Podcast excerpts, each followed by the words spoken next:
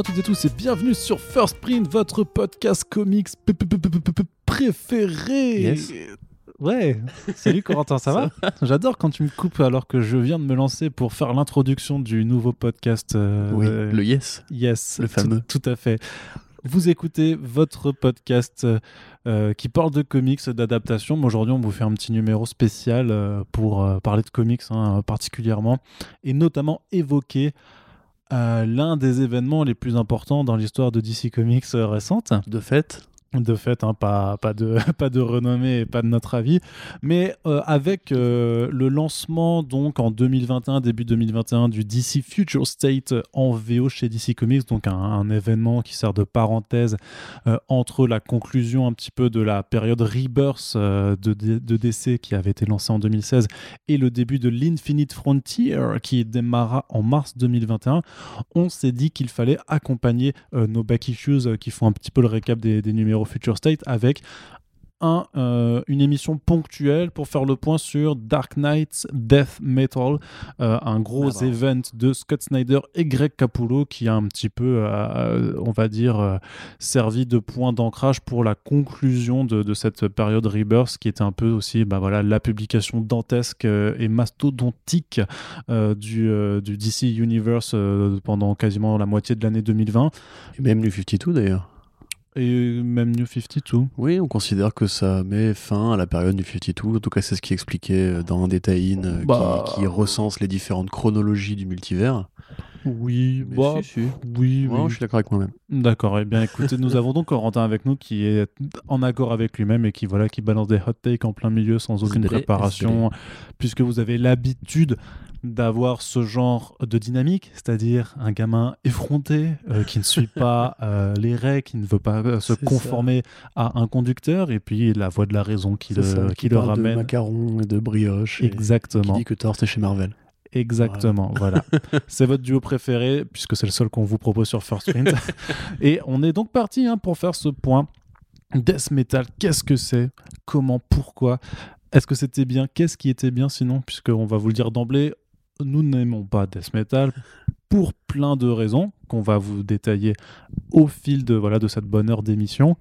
Mais donc euh, voilà, si, vous avez apprécié, que vous avez kiffé de ouf, euh, c'est votre droit et on le respecte. Et d'ailleurs, on sera ravis un jour hein, d'en discuter avec les, ceux qui ont vraiment apprécié ça, qui trouvent que c'est vraiment une bonne chose en tant qu'histoire et aussi pour l'éditorial de DC Comics. On est très curieux de connaître votre position là-dessus, mais euh, voilà, ce sera une discussion à, à garder pour, euh, pour plus tard. Aujourd'hui, on est vraiment là pour pas juste vous faire une heure à dire c'était nul, euh, machin, Euh, même s'il y aura forcément ce genre de, de passage. J'étais nul. Ouais, c'est ça, ce genre de passage un petit peu à un moment ou à un autre, mais vraiment pour vous expliquer qu'est-ce que c'était, euh, de vous raconter de quoi ça parle. Donc oui, ça va spoiler. Donc euh, à l'heure où on enregistre ce podcast, en là, le 15 janvier 2021, le premier tome de Death Metal est sorti en VF chez Urban Comics. Hum, et, mais on va quand même vous parler du reste de l'événement, ce afin de voilà, vraiment de vous expliquer si vous n'avez pas envie de suivre tout ce qui se passe et vous expliquer les tenants et les, abouti- les aboutissants de cet event. Et euh, ma foi, euh, nos excuses, mais pour vous dire de garder vos sous et ne pas acheter Death Metal chez Urban, mais plutôt d'aller prendre un, un autre album chez eux ou, ou, ou ailleurs. euh, voilà. Mais euh, voilà, c'est un, un guide et en même temps un, un conseil de non-lecture. Guidebook. On, on fait pas souvent ça, on fait pas des conseils de non-lecture. C'est vrai. Et Bah en si, même temps- On a fait un Doomsday Clock avec Manu, mais c'est à peu près tout. Ouais, voilà, oui, mais après, voilà, le but, c'est- euh, vraiment de, euh, de, de, de- de parler voilà, d'un truc qui est sorti, qui est quand même plutôt important, qui est aussi, je pense, assez symptomatique de pas mal de, de problèmes euh, chez, chez DC Comics. Et donc, euh, voilà, lançons-nous, j'ai envie de dire. Euh, Allez. le générique, il est déjà passé avant, donc je vais pas le mettre ensuite. Tu veux attaquer le récap ou j'attaque le récap? Vas-y, tu peux faire un petit peu le récap. Quel- comment on en est arrivé là Dark Knight, Death Metal, euh, dans quoi ça prend un petit peu ses racines? Ouais. Quel est le chemin initiatique qui a permis euh, d'aboutir à cet event? Alors je vais, je vais commencer, tu vas finir parce que tu as plus suivi que moi, je pense, parce que moi j'ai arrêté au bout d'un moment de lire le travail de, de Scotty euh, chez DC à un moment donné, mais pour résumer, on va, on va être euh, assez lointain. Trois ans en arrière même. hein. Ouais, par là, donc évidemment Scott Snyder, donc que tout le monde connaît, qui était le lead scénariste sur Batman pendant euh, de nombreuses années après, les, enfin pendant les New 52 et dans les périodes qui ont un peu suivi, qui après fait que plusieurs projets liés au Chevalier Noir comme All Star Batman, etc., avait fini par s'autoriser une petite folie, un petit crossover qui s'appelait Metal, dans lequel il... euh, Alors, euh, en VO, c'était euh, le premier, c'était Dark Knight Metal. Dark Knight Metal, Voilà. tout à fait. Qui effectivement s'autorisait un peu à un peu, un peu de jeu, on va dire, en créant de nouveaux concepts euh, vis-à-vis à la fois de la continuité classique de DC Comics, en créant un autre multivers, un multivers parallèle, parodique, on va dire, plutôt sombre, le Dark Multivers, dans, lequel, en fait, des visions cauchemardesques de Batman, des, des, des vies euh, euh, qui- qu'il aurait imaginé avoir, mais dans des versions assez négatives, prenaient vie et, justement, venaient peu à peu euh, envahir le réel pour de la grosse bagarre. En parallèle de ça, donc ça c'était le début entre guillemets du Batman qui rit par exemple, le Batman qui est la fusion de, du Batman et du Joker, avec tout un tas aussi d'autres versions négatives de Bruce Wayne. En parallèle de ça, Scott Snyder, après justement le DC Universe Rebirth, avait pris la tête de la Justice League et Mhm. commençait de la même façon à créer tout un tas de nouveaux concepts, euh, le, le spectre des couleurs ultraviolettes et infrarouges pour les, euh, Le spectre des émotions Exactement. c'est-à-dire euh, effectivement, alors je, je me permets de détailler un petit peu plus euh, certains points, mais c'est vrai que voilà, euh, Batman Metal en, en VF s'appelle comme ça, ou Dark Knight euh, Metal, c'était cet event qui voulait rendre hommage euh, à la continuité de DC en se rapportant énormément à des travaux précédents, à la fois de Geoff Jones, mais aussi de Grant Morrison, et on voyait effectivement le démon Barbatos, qui était en fait un petit peu évoqué dans les travaux de, Grant Morrison à l'époque de, Final Crisis, en fait, qui voulait en fait ouvrir voilà qui venait du, euh, euh, du dark multivers et recruter en fait des euh, voilà ces versions corrompues du, Batman euh, donc les euh, Dark Knights les chevaliers noirs euh, pour envahir euh, tout simplement euh, le multivers classique puisque le problème en fait du dark multivers c'est que ce sont des mondes en fait qui naissent à partir voilà d'idées cauchemardesques. Mais euh, par une question d'ordre on va dire ces mondes sont destinés de façon à disparaître parce que voilà c'est tellement c'est tellement sombre c'est tellement chaotique que c'est c'est c'est pas voué à être viable et donc voilà le, le, le, le- Batman qui rit donc qui est le plus puissant de, de ces Dark Knight euh, ne, ne veut pas en fait euh, régner sur un monde euh, qui est voué à disparaître et c'est pour ça qu'il qu'il accompagnait Barbatos pour aller envahir euh, le, multivers normal quoi Tout à fait. D'ailleurs, c'est euh, c'est cette lecture-là, grosso modo, qui décline aussi du Batman de Zoe Renard de Grant Morrison, qui était l'un des premiers à chercher un petit peu dans le Silver Age, parce que tous ces concepts-là font très âge d'argent, justement. Euh, et un âge d'argent dans lequel euh, le Comics Code Authority euh, n'aurait pas, voilà. eu euh, n'aurait pas eu lieu Alors, en l'occurrence, pour la violence, c'est vrai, mais c'est plutôt justement ce côté un peu over, over the top, euh, très coloré, qui s'autorise en fait plein de bizarreries, comme ça avait pu être le cas aussi avec le travail de Denis Adams sur Batman Universe, et qui, quelque part, là, devenait canon dans le sens où c'était vraiment un crossover qui, qui, existe dans la temporalité de DC. Mais euh, à l'époque, c'était pas aussi évident que ça. C'est-à-dire qu'il y avait une continuité qui était plutôt pilotée par Bendis, qui était justement celle du Superman, qui avait ses propres événements, ses propres impératifs, les Léviathans, etc. Ce que faisait Geoff Jones avec Doomsday Clock, qui lui justement décrivait aussi déjà- une trajectoire euh, vis-à-vis du multivers. Et mais qui avait bien déjà dérivé sur Voilà. le côté, c'est-à-dire que Doomsday Clock en 2016 n'était plus du tout ça. aussi important. Voilà, il y avait la Superman théorie qui n'a jamais eu lieu, une conclusion qui justement posait aussi des questions par rapport à la réécriture de la réalité et le rôle du Dr Manhattan, on va, on va y revenir. Et donc, euh, j'en reviens du coup à, à Justice League où effectivement, là, Snyder, en fait, on s'apercevait qu'il avait un plan. C'était pas juste euh, un- Ouais. un, coup d'essai pour le, pour le métal.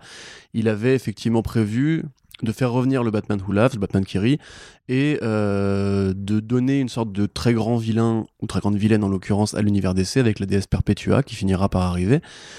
Euh, DS qui aurait créé du coup le multivers euh, DC Comics à l'origine, donc le fameux truc qu'on voit justement dans le Bronze Age avec la main qui dépose un faisceau de particules au milieu du néant et qui crée. Alors à une époque on croyait que c'était le, Dr Manhattan, en fait pas vraiment, etc.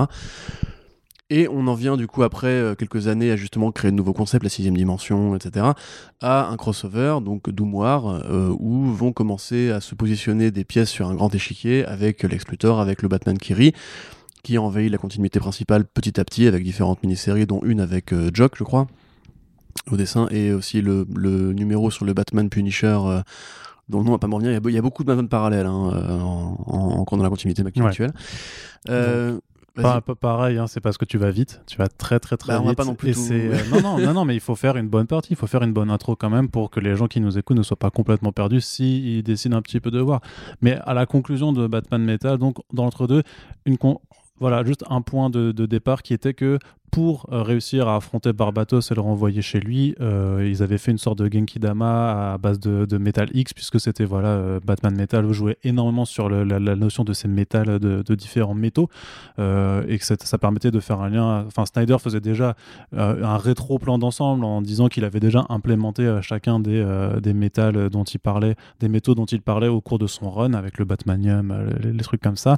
Et en fait, le, vraiment, ce qu'il fallait retenir à la fin de Metal, c'était que le, mur, le, le source wall, le mur source, en fait, qui est censé délimiter un peu les, les limites de, de l'univers euh, DC Oui, du Comics, réel, oui. du, du réel, du multivers, en fait, c'était brisé. Il y avait eu un entre-deux qui s'appelait No Justice, en fait, où on, a- on s'apercevait, enfin, on nous dépeignait euh, que des, des titans qui étaient de l'autre côté du Source Wall, en fait, allaient affronter, euh, enfin, euh, venaient pour détruire euh, l'univers. Et la Justice League, en fait, formait des équipes un petit peu abracadabrantesques, euh, avec des membres euh, euh, un petit peu euh, what the fuck. hein. Il y avait Starro, notamment, qui était inclus dedans pour les combattre. Ils réussissaient. Mais à la conclusion de No Justice, et c'est le point de départ de la série Justice League de Scott Snyder, il y avait un morceau on ne savait pas ce que c'était à l'époque, mais un morceau du, du source wall, du mur source, qui euh, dérivait vers Terre, qui s'appelait la totalité. Et Lex Luthor euh, euh, formait une nouvelle Legion of Doom pour s'emparer de ce morceau de totalité parce qu'il savait que ça allait lui euh, permettre d'avoir un pouvoir incroyable. Et c'était en ça que du coup il arrêtait d'être aussi un, gentil, puisque pendant très longtemps Lex Luthor avait été un membre de, la Justice League. Et avec cette nouvelle Legion of Doom, il s'accaparait donc la totalité qui s'avérait en fait Perpetua, donc la créatrice du, du multivers qu'on ne connaissait pas, qui est à l'origine de, de toute chose. Et pendant ce run, Scott Snyder aussi implémentait effectivement, comme tu le disais, le spectre invisible de, pour, les, pour créer par exemple le corps euh, ultraviolette euh, des, des, des lanternes. Il implémentait aussi en fait le, la Il y avait une conception de la Speed Force aussi. un- inversé, mais euh, la, ouais. je sais plus comment ça. Je sais ça- plus, il a, il a inventé beaucoup de choses. Voilà. Euh, Mais grosso modo, pour années. chaque, pour chaque concept qui existait déjà dans l'univers d'ici, il en inventait un autre, en fait, une autre force, puisque c'était son principe, c'était de dire, voilà, il y a des forces de vie et des forces de, d'anti-vie, grosso modo. Alors, c'est pas de l'anti-vie, parce que l'anti-vie, c'est, c'est lié à Darkseid.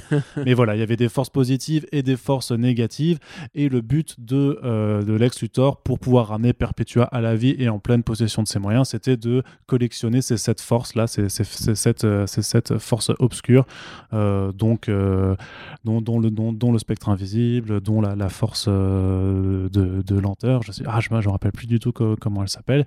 Et donc, en parallèle, effectivement, il y avait une mini-série, le Batman Que Scott Snyder pilotait avec Jock, où on voyait que le Batman Kiri qui avait disparu à la fin de Metal était toujours bien présent euh, dans le multivers euh, et en fait recrutait euh, tout simplement une nouvelle équipe à lui. En fait, il infectait des personnes pour, pour pouvoir juste en fait fomenter, bah, fomenter sa propre équipe et régner sur le monde parce que c'est un vilain qui reste quand même très, on va dire très banal en fait Ouais, dans, dans, dans, dans son. Derrière l'apparat un peu parodique, ça reste un super méchant, euh, tout ce qu'il y a de plus classique. Voilà, donc dans la première mini-série, il tentait en fait de corrompre directement Bruce Wayne, il n'y arrivait heureusement pas, mais on s'apercevait à la fin que euh, le commissaire Gordon était infecté. Il y avait une seconde mini-série ensuite, euh, enfin pas une mini-série, mais qui a été regroupée en album chez, euh, chez Urban qui s'appelle Les Infectés, qui montrait en fait que avec différents one-shots, il réussissait à corrompre Supergirl, Donna Troy, euh, J. Raimi Reyes, euh, le, Blue le. Blue Beetle, et, et, euh, et, euh, c'était Hawkman, ouais, et Hawkman, pour former en fait sa, sa super sa, sa propre petite équipe. Et en même temps, parce que vous voyez que c'est vraiment un, un long chemin, euh, Lex Luthor, lui, donc, euh, réussissait à ramener Perpetua à la vie et devenait un petit peu son vassal. Et pour permettre en fait à, à d'a- d'asseoir sa, sa domination, euh, son, Perpetua donnait en fait un nouveau pouvoir à Lex Luthor. Euh, Lex Luthor en fait feignait de, de mourir, de se suicider, et grosso modo, euh, Perpetua transforme Lex Luthor en Apex Predator, Predator Alpha, une sorte de croisement. En fait, elle lui donne un petit peu de, de, la- de l'ADN du Martian Manhunter, mais elle le transforme en sorte de, martien blanc. Donc il est plus grand, plus élancé, très très moche. C'est tr- très certainement un des pires designs euh, qui, qui existe. Et euh, ce Apex Luthor, en fait, avait pour but, grosso modo, de faire basculer la Terre dans le chaos, vers les forces du mal. En fait, tout ça, c'était inscrit dans un énorme projet très très long, euh, très fatigant de DC Comics, qui était le Year of the Villain, donc euh, l'année des, euh, l'année des méchants.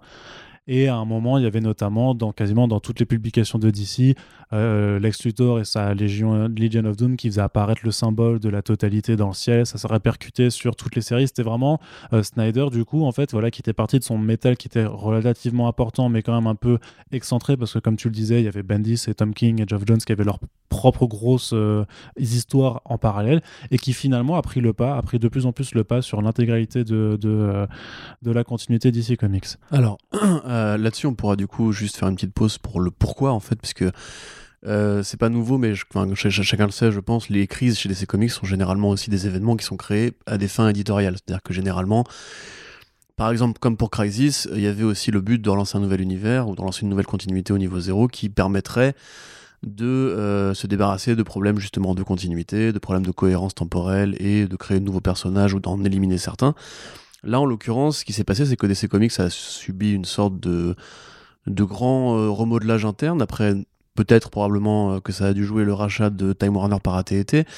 Et Geoff Jones a pris un peu de distance. Geoff Jones qui avait toujours été l'architecte des, des, grands chambardements de l'univers DC jusqu'ici, en tout cas depuis les New 52.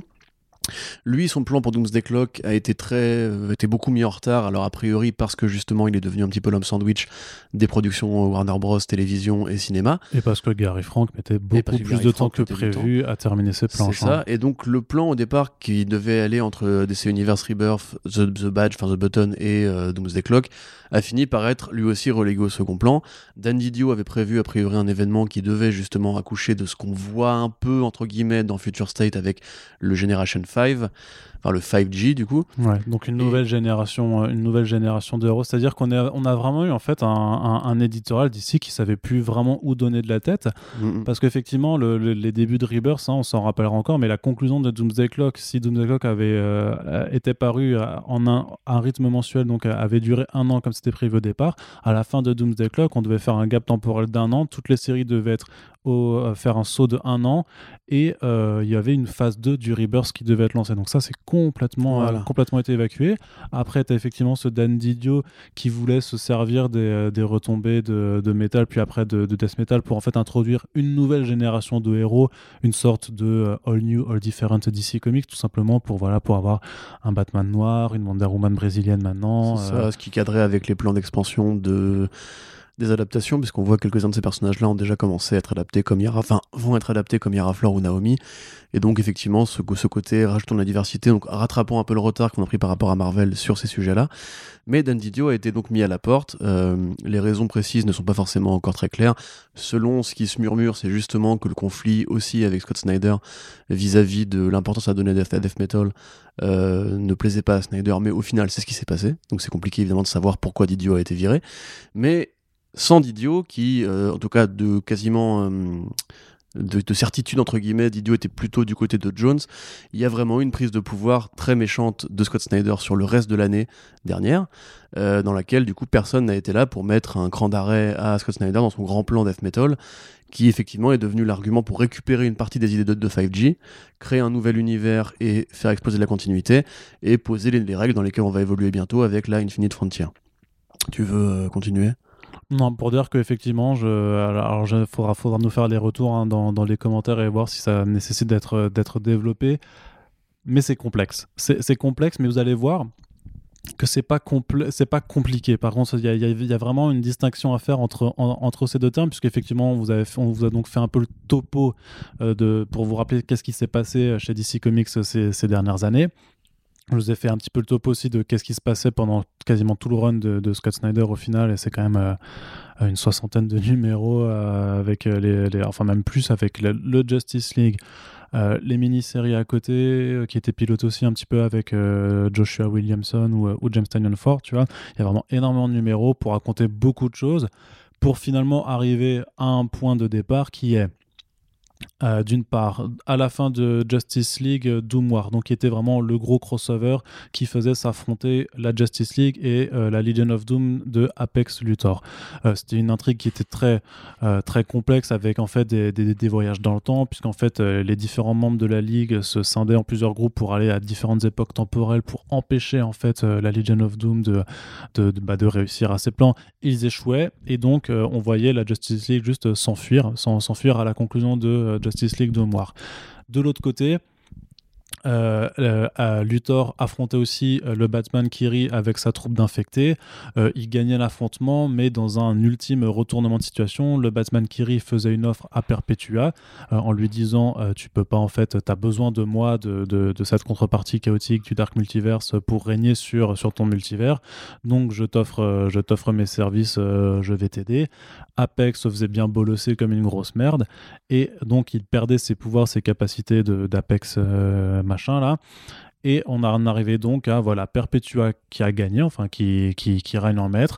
Euh, un, un- multivers du coup qui est refaçonné complètement par le Batman Kiri. Et c'est vraiment le point d'entrée en fait dans Dark Knight Death Metal qui pourrait presque en fait se lire sans avoir lu tout ce qu'il y avait avant, à part juste que tu risques d'être un, peu, d'être un petit peu paumé par certains personnages mais qui est de te dire, on arrive à un moment sur un univers qui est complètement euh, bizarre, tout simplement, en fait, qui a complètement été refaçonné, là, même, le, je veux dire, d'un point de vue euh, très pragmatique, Topographique. topographique, voilà, euh, la carte de la Terre, enfin, le- les, les continents ont été refaçonnés en logo de chauve-souris.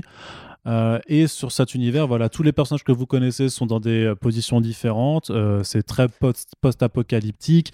c'est c'est très très bizarre en fait, plein de concepts, d'idées plus ou moins inspirées, Mhm. plus ou moins folles.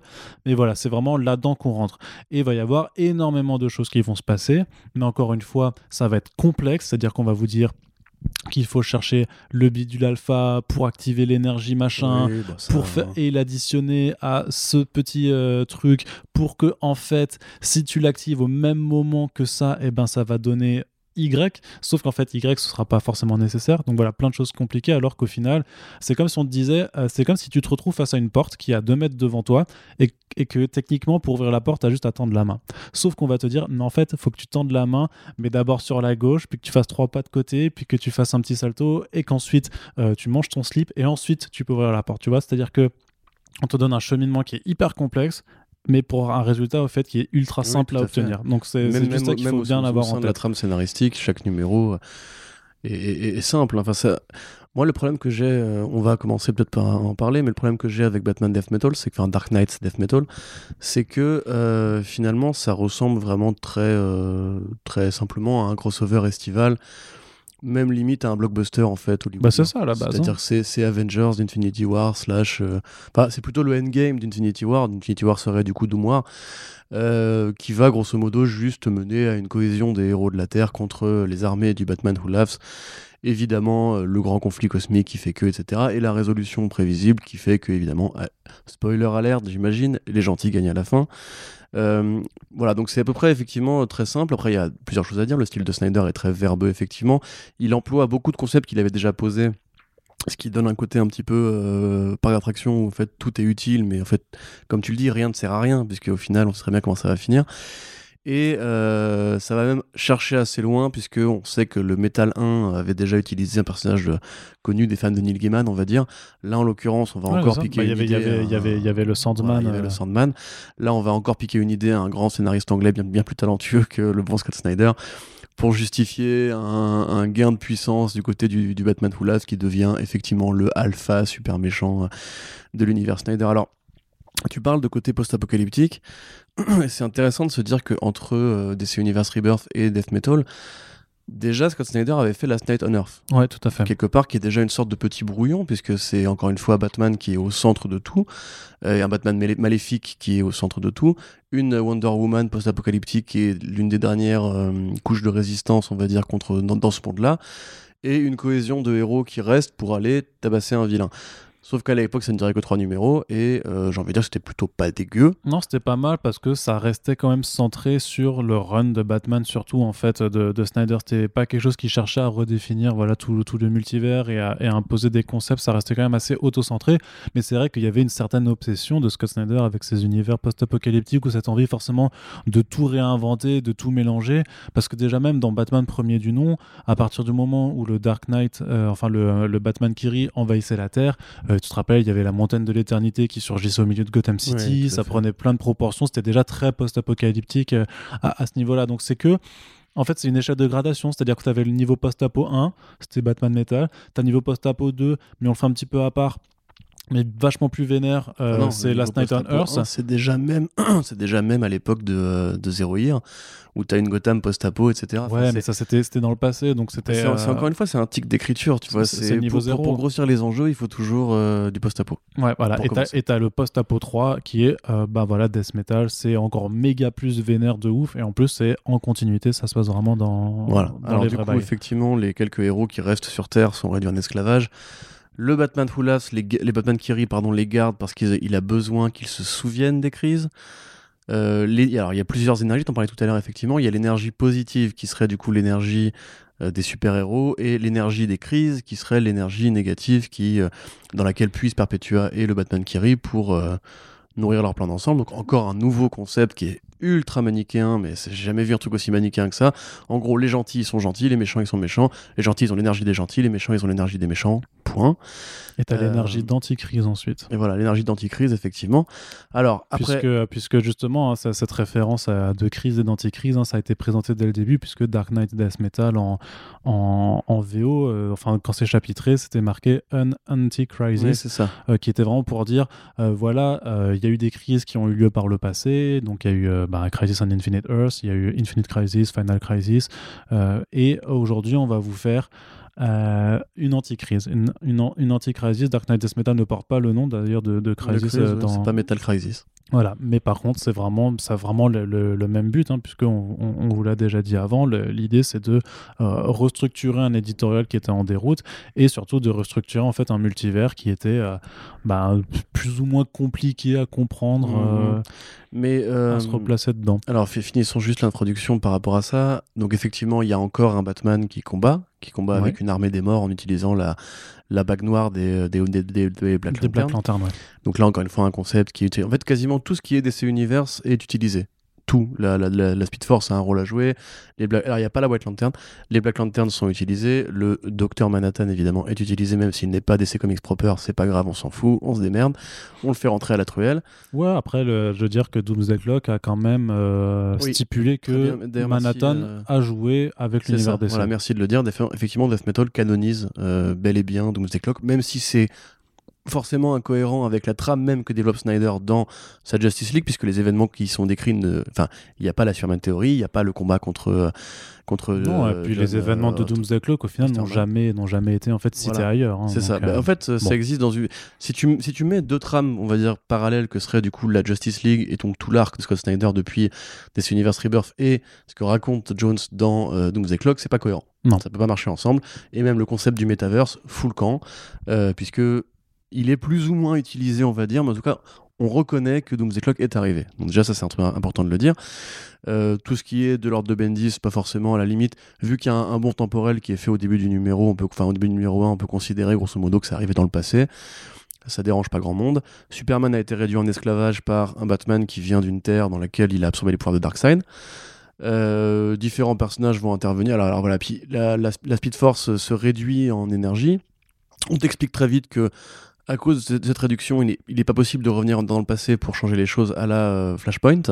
Alors ça c'est pareil, hein, c'est juste une, c'est une bulle de dialogue qui te le dit et tu t'acceptes, t'es Voilà, obligé. c'est ça, c'est- la, règle du ta gueule c'est cosmique ou ta C'est gueule c'est magique euh, Voilà. de, de Scott Snyder dans, dans son écriture. Et, hein. et peu importe que justement tous ces personnages qui sont censés avoir des pouvoirs beaucoup plus puissants qu'un Batman qui est juste le Batman Joker, grosso modo.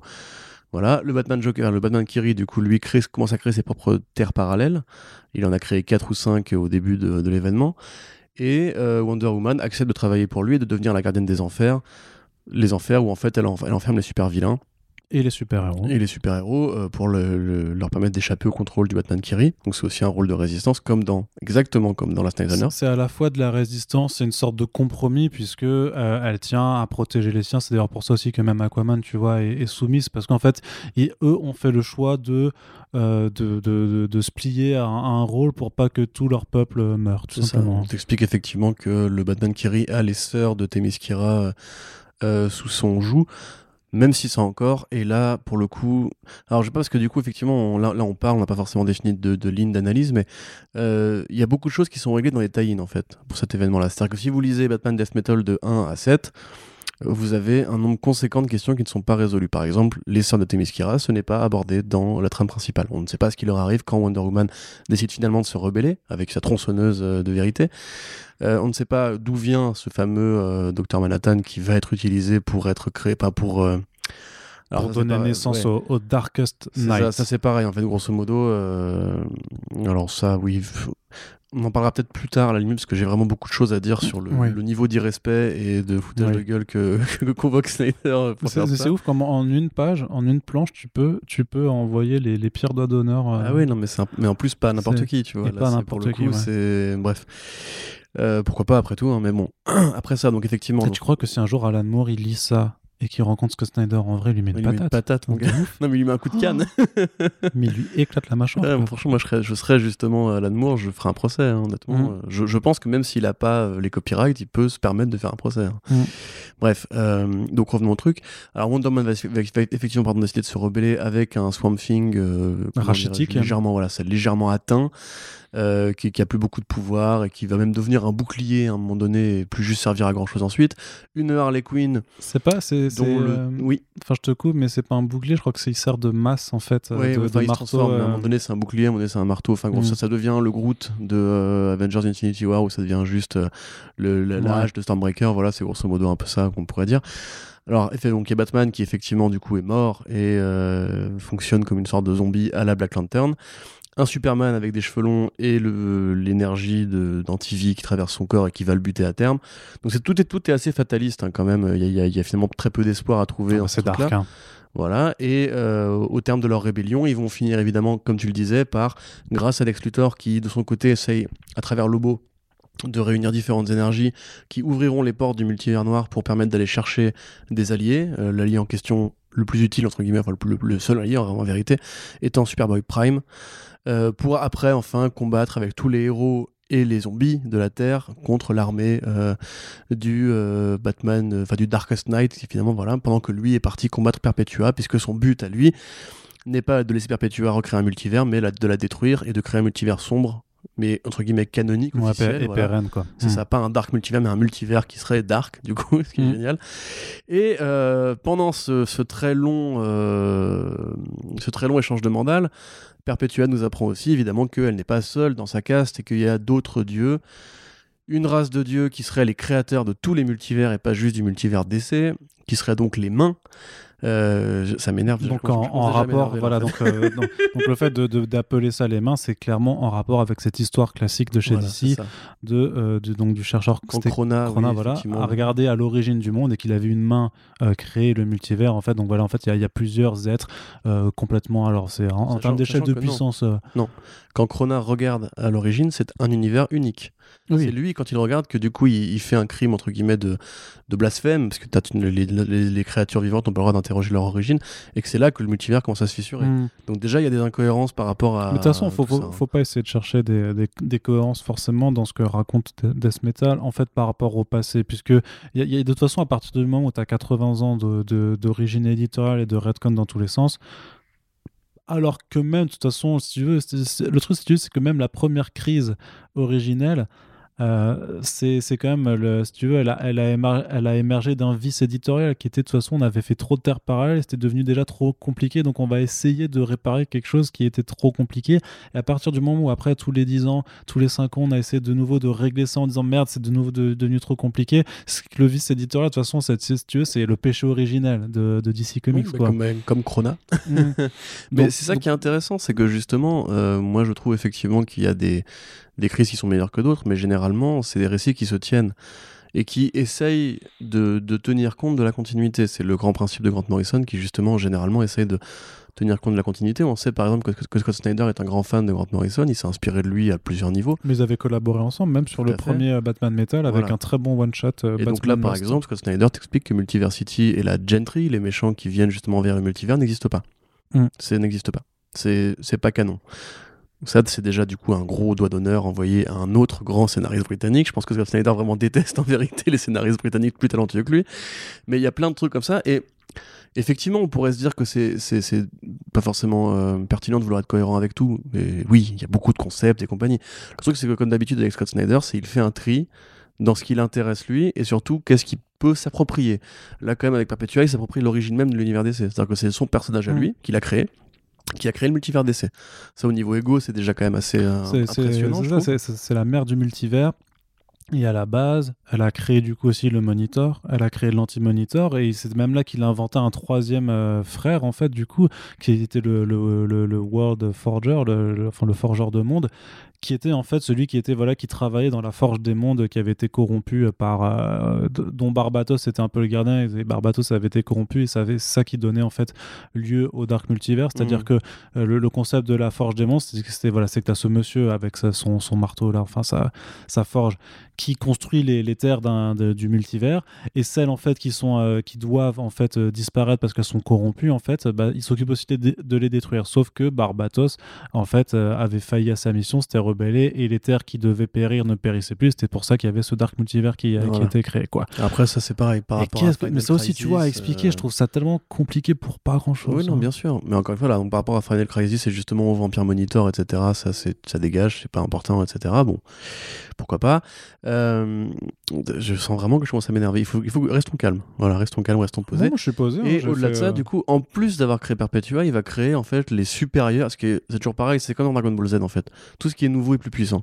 Ouais. Tout ce qui apparaît est là pour justifier un, bah, en même un temps tu gain vas dans pas l'échelle de puissance. tu vas pas créer un nouveau être ultime et dire bon bah en fait je, je me fais bolos par, euh, par Superman quand même tu Non, vois. non, mais je veux dire que Perpetua elle-même, en fait, a des patrons, des ça. supérieurs hiérarchiques. Mais ça s'arrête jamais, Encore, ça- encore plus forts. ça ne s'arrête jamais Et, et c'est quand bah, ça, c'est Dragon Ball Super. Tu vois, on t'explique qu'en fait, au-delà de tout ça, il y a un multivers aussi. Bref, c'est un, c'est un gimmick qui justement, en fait, je pense à, à une finalité parce que là, quand même, ils en sont à, se- à se bastonner avec des planètes dans la gueule. Euh, ils en sont vraiment à genre, tu comprends même plus pourquoi lui est si fort ou alors d'où d'où vient l'énergie de machin, l'énergie de bidule et compagnie. Voilà, c'est là qu'on qu'on dit que ça devient euh, extrêmement complexe pour pas raconter des choses non plus très, euh, Mm. très, très compliquées, parce que toute la première moitié de, de, de Death Metal, à partir du moment où Wonder Woman voilà, se, se, se, se rebelle et fomente son alliance avec Batman, avec la, une GSA qui est toute Ouais, vieille et tout ça, en fait, voilà, le multivers, enfin, le Darkest Night, donc, c'est. euh, expliquons, qu'est-ce que c'est le Darkest Alors, Night le Darkest Knight. Alors, évidemment, le Batman qui rit a bien conscience que c'est juste un Bruce Wayne qui a été infecté par le Joker, donc il n'a pas des millions de pouvoirs hyper puissants, même si Perpetua lui fait un bon coup de main. Donc, ce qu'il va faire, c'est qu'effectivement, comme dans, dans cette trame-là, enfin, dans ce bout d'univers-là, le Doomsday Clock a eu lieu, même si c'est impossible, il va recréer l'expérience qui a permis la création de, euh, du Dr. Manhattan avec un Bruce Wayne. C'est-à-dire qu'un Bruce Wayne vit l'expérience de, euh, de ce qui a transformé John Osterman en Dr. Manhattan. Sauf que, évidemment, ce, personnage-là va être domestiqué, entre guillemets, par le Batman qui rit. Et euh, on va lui enlever son cerveau. Alors là, ça, c'est un, ça, c'est un plot de série Z, mon gars.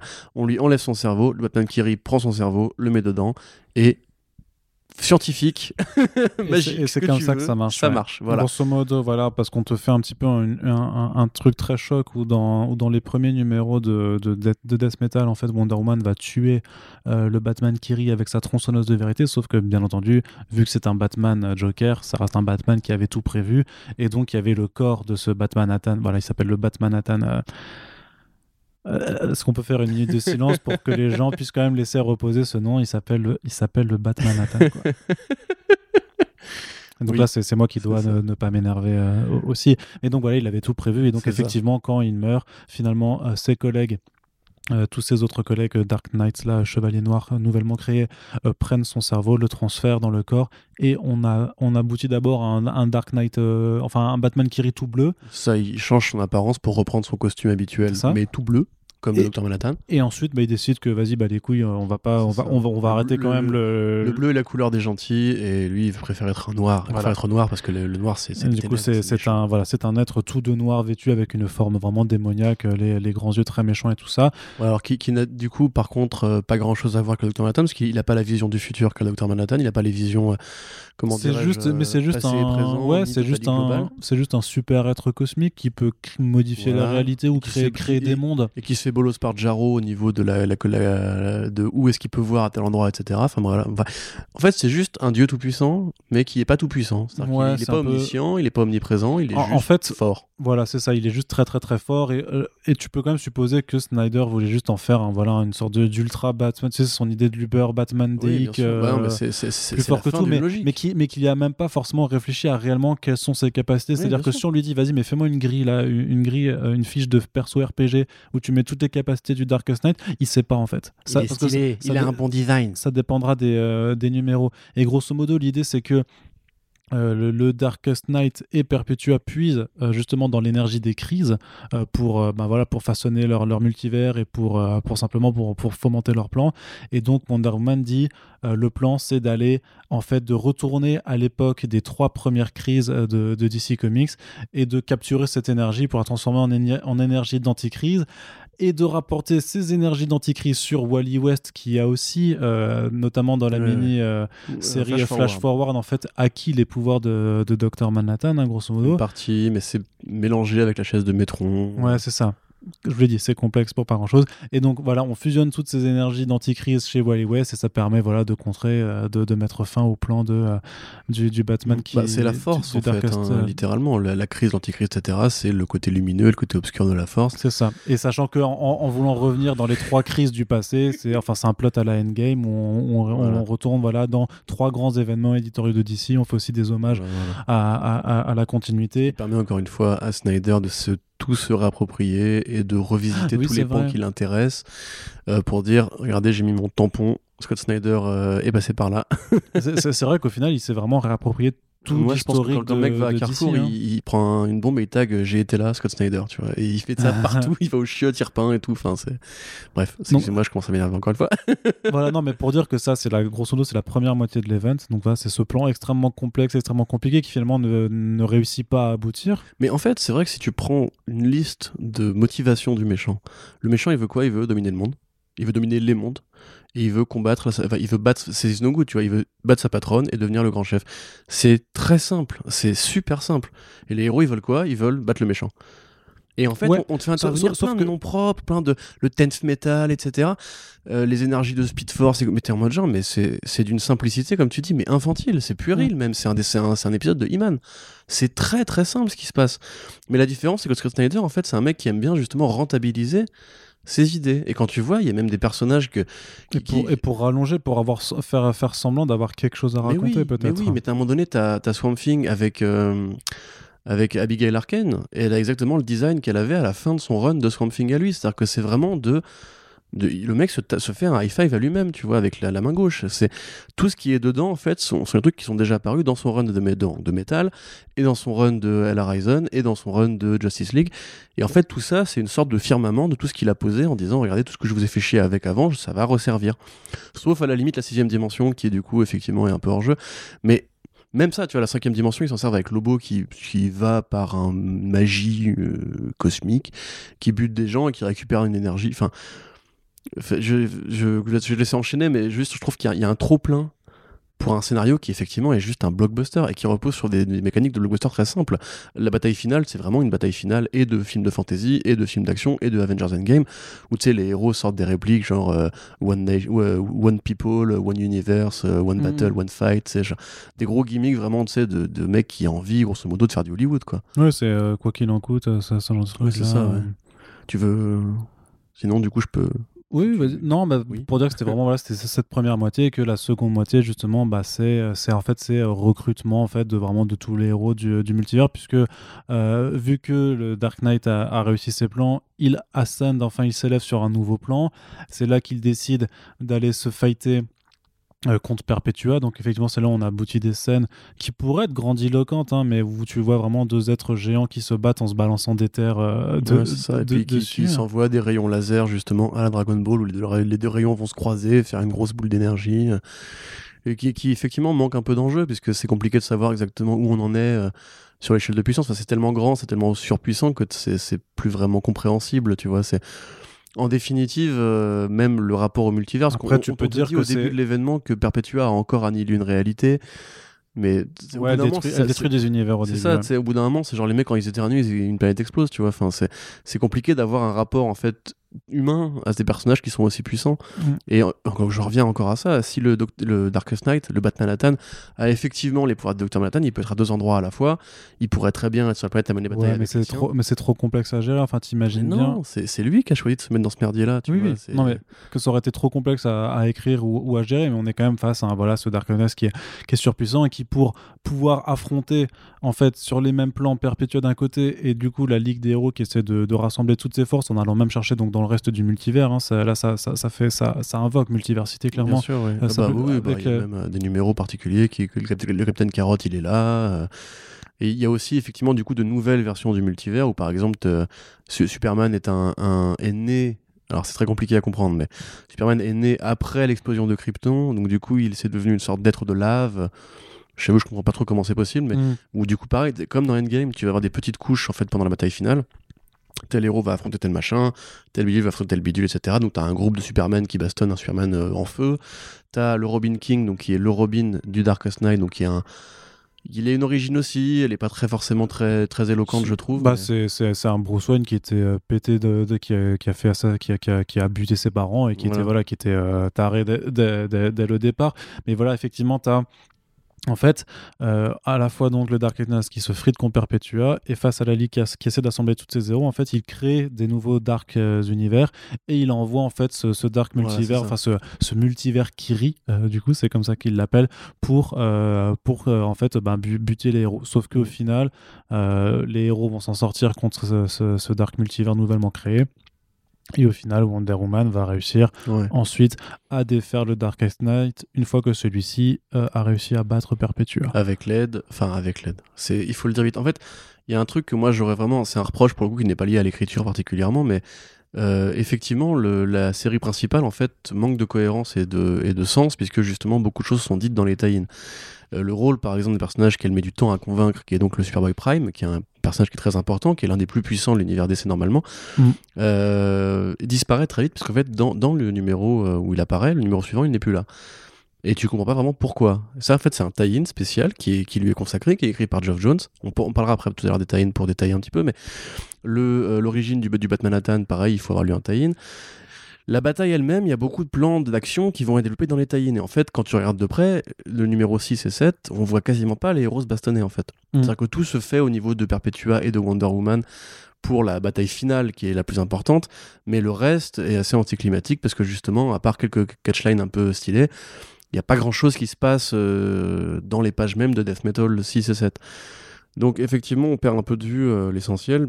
Et puis effectivement, euh, alors par, par un, un- un jeu magique de temporalité, euh, Wonder Woman va hériter de l'énergie d'anticrise, combattre euh, le... Elle a une armure dorée, enfin elle devient ça. toute dorée. Elle devient grande et dorée, effectivement. Elle bastonne euh, le The Darkest Knight, elle gagne, évidemment, parce que les gentils gagnent à la fin, et là-dessus arrivent les patrons de Perpetua, qui donc se fait, euh, se fait euh, joliment oxyre, et euh, eux, ils lui disent que, en fait, euh, quand ils ont créé le multivers, ils espéraient justement que des créatures comme Wonder Woman allaient apparaître. Voilà, démerdez-vous. Et, et qu'ils sont très fiers d'elle, et donc ça finit sur un bel hommage à Wonder Woman qui revient dans son costume classique pour parler à Wonder Woman dans son costume futuriste et qui lui dit vas-y viens avec nous tu mérites ta place au panthéon des dieux euh. Enfin, lui disent Voilà. t'as, une mission, une mission, nouvelle mission, mission à faire, mais qui est sur un autre niveau euh, de réalité, qui est pas du tout sur Terre en, en tant que Mhm. tel, mais sur un autre pan de réalité, donc un pan plus astral, on va dire. C'est pour ça la que. Ouais, là, ouais, c'est ça.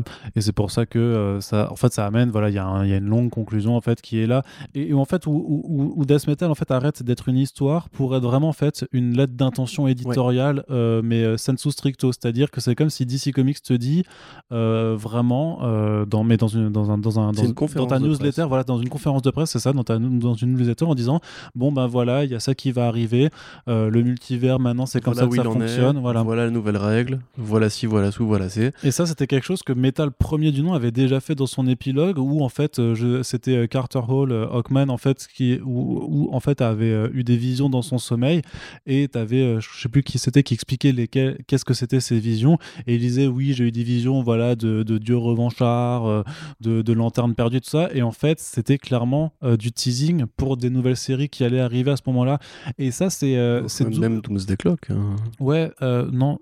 Je vois une crise en 2025, je vois un affrontement avec un géant Oui, mais en non, mais ça, ça, 2030. mais ça c'est plus du, oui, mais ça c'est plus du délire. C'est non, non, Eh, non, parce que Non, mais c'est non, non, non, non, non, non, quand je même t'arrête. dingue. Si tu veux, les événements de DC Comics doivent se terminer par la perspective du futur en mode euh, vous inquiétez pas, on sait où on va. Comme s'il y avait besoin un petit peu de rassurer Non, le mais c'est, euh, ça, ok, c'est bordélique, mais t'inquiète pas, on sait où on va. C'est plutôt parce que c'est des, effectivement, c'est des événements qui sont écrits euh, sans pouvoir en fait se détacher forcément de- de- d'une lecture en dehors du moment où ils sont publiés. Bon, De- Doomsday Clock, on ça écrit à la fin que euh, euh, voilà, je suis en 2025, il y a un affrontement contre Thor et Hulk, c'est de la blague, tu vois, c'est ça, ça n'arrivera jamais. Je le Il y a sais. très peu de chances que ça sais, arrive. mais le processus, mais quand, le mais quand- même, tu vois ce que je veux ben, dire oui, oui, non, parce que dans, dans, dans Doomsday Clock, comme dit, ça n'arrivera pas, donc on, on s'en fiche, c'est, de la blague. Alors que dans Batman Metal et dans Death Metal, ce qui est écrit à la fin, c'est vraiment ce qui arrive dans deux mois, euh, vraiment. Et ce qui fait que techniquement, quand tu relis Metal ou Death Metal, mais d'ici même trois mois déjà, tu vois, ou même dans, dans trois semaines, ça n'a plus grand sens puisque ce qui est annoncé dans la suite, en fait, est, est- en fait, est vraiment lié à un planning de publication donné. Et c'est pour ça que c'est une double faute d'écriture. C'est parce que non seulement c'est mal écrit, parce qu'en fait, vraiment, ouais, on te fait une conférence de presse au lieu de te raconter une histoire, et en plus, ça empêche complètement, enfin, ça casse complètement le côté intemporel d'un récit, c'est-à-dire que Oh, tu, fait, ouais. jamais tu vas relire, je veux dire, vraiment, même Metal, tu le lis aujourd'hui, euh, l'épilogue qui t'annonce tous les trucs et tout ça, mais juste à lire un album comme ça, enfin, C'est ouais, c'est, ça, n'a pas grand sens, quoi. Et puis justement, quand, quand on te hurle une nouvelle règle comme ça dans l'oreille sans aucune subtilité, c'est-à-dire que là vraiment les personnages se parlent entre eux pour se dire et du coup maintenant on en est où? Bah voilà, je vais t'expliquer. Alors grosso modo maintenant il y a un multivers de multivers, c'est-à-dire que le multivers est infini. Il n'y a plus la problématique du source wall, il n'y a plus les 52 terres. Il y a une infinité parce que elle nous arrangera bien pour justement développer d'autres pans de temporalité ou expliquer qu'il n'y a plus besoin de tout suivre ou de tout lire et que les séries peuvent évoluer individuellement. Ok, d'accord. Il y a le- il y a- plus le métaverse, parce que le métaverse, euh, du coup, tel qu'il a été défini par Jones dans Doomsday Clock, explique plus ou moins. C'est pareil, c'était déjà une tentative de, euh, de s'approprier le concept des, des crises en expliquant simplement que chaque crise qui a lieu sur la Terre principale, donc qui est- bon après alors, là récemment c'était la Terre zéro, je crois, du coup euh, officiellement, Ouais. que chaque truc qui vient de la Terre zéro euh, et donc qui est aussi la Terre d'Action Comics 1, etc va impacter le reste de l'univers, enfin le reste des univers, parce que justement c'est la terre de, référent et, de référence et compagnie. Ça on dit, c'est bon, c'est fini. Pourquoi? Bah parce que mais il y a une deuxième terre comme nous. Donc en fait le multivers va plus, va plus se repositionner par rapport juste à nous.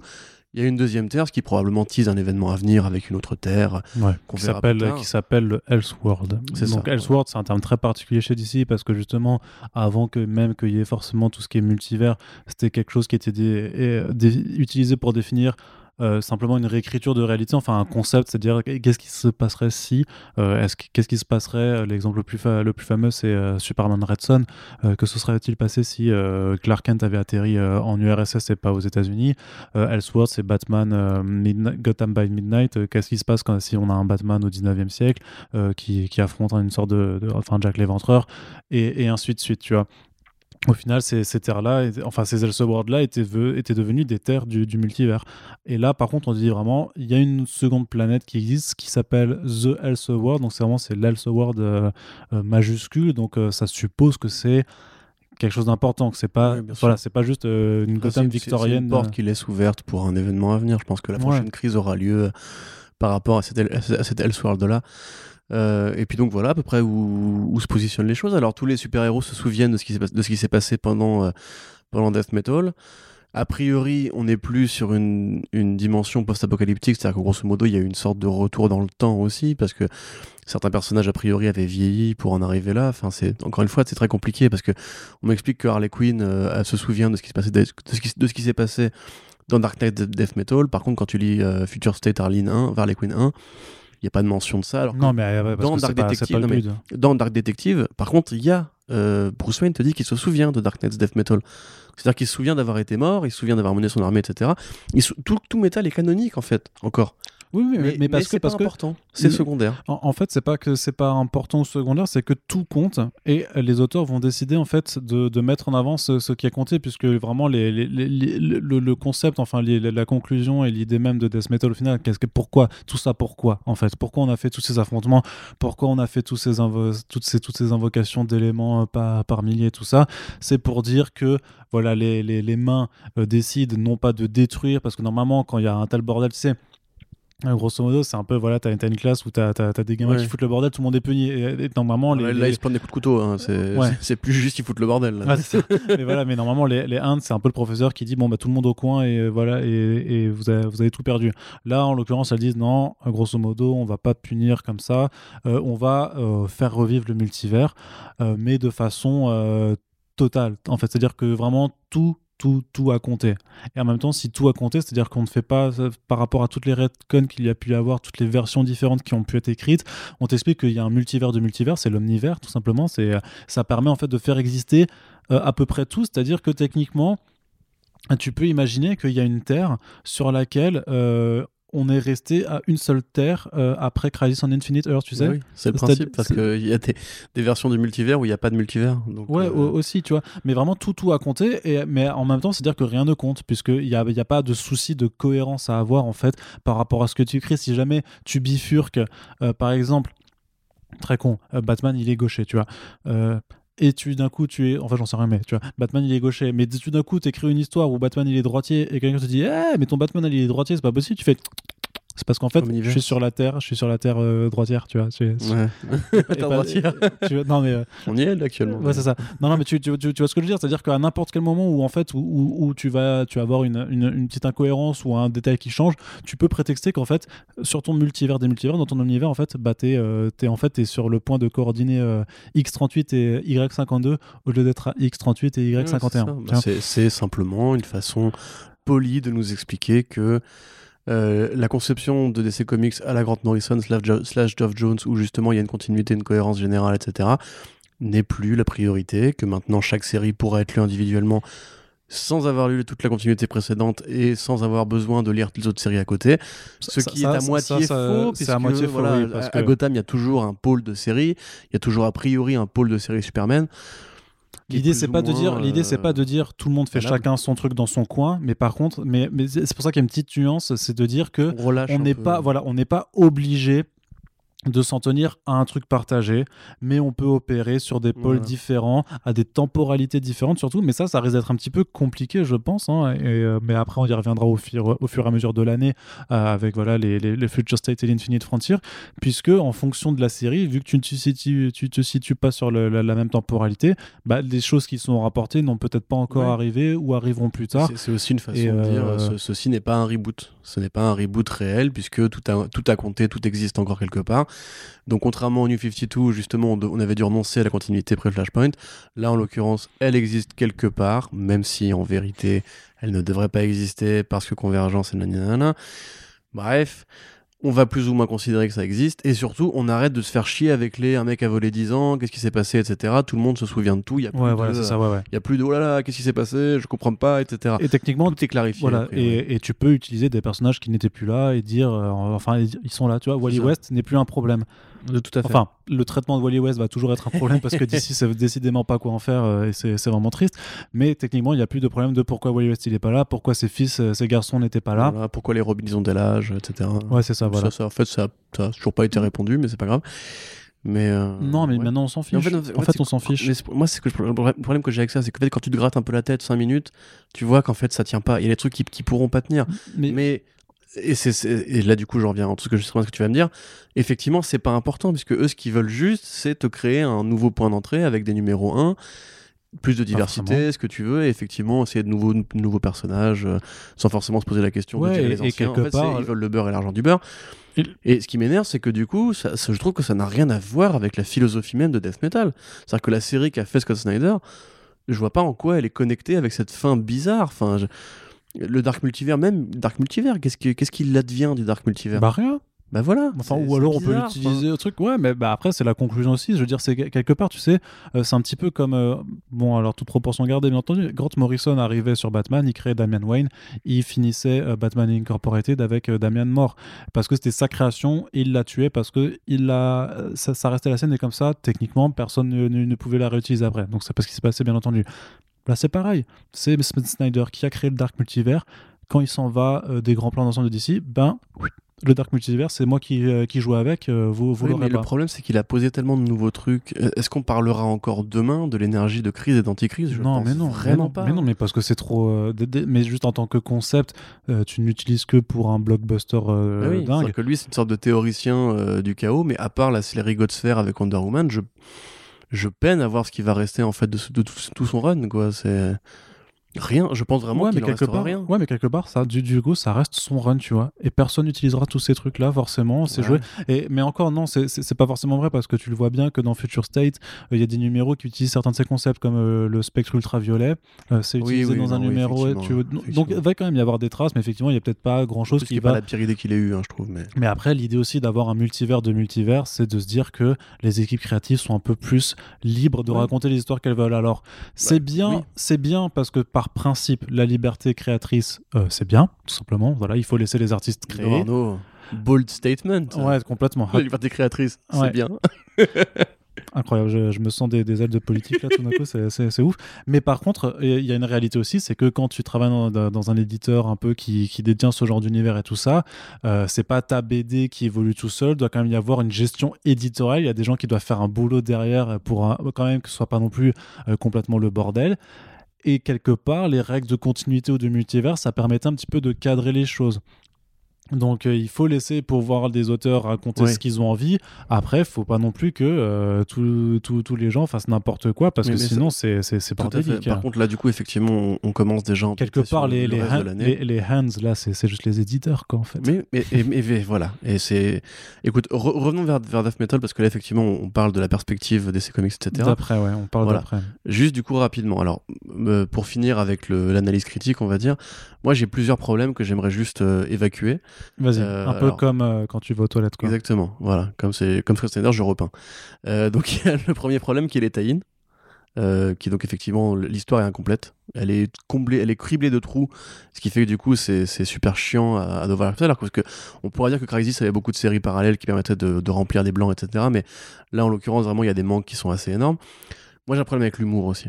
Un problème vraiment réel avec l'humour de Scott Snyder parce que quand tu vois en fait, vous avez sûrement dû vous en rendre compte en nous, écoutant, il y a des trucs qui vraiment passent pour des idées de gamins. Euh, Il y a des designs qui sont très euh, vulgaires euh, qui font très puéril, très voilà un gosse qui a grandi avec les Hot Wheels, les Monster Truck, les, les animutants, etc. et qui ont envie de se faire plaisir. Et même dans la série, il y a des trucs qui sont qui sont pris au second degré. Le Batman T-Rex, tu vois, c'est une blague. Tu vois, c'est lui Ouais. dit Batman T-Rex parce que oui, non, Puis il y, a des- il y a des échanges marrants parce parce que que. tu lancer un batarang, Ouais, c'est ça, euh, ouais, j'ai des petits bras, je t'emmerde et tout.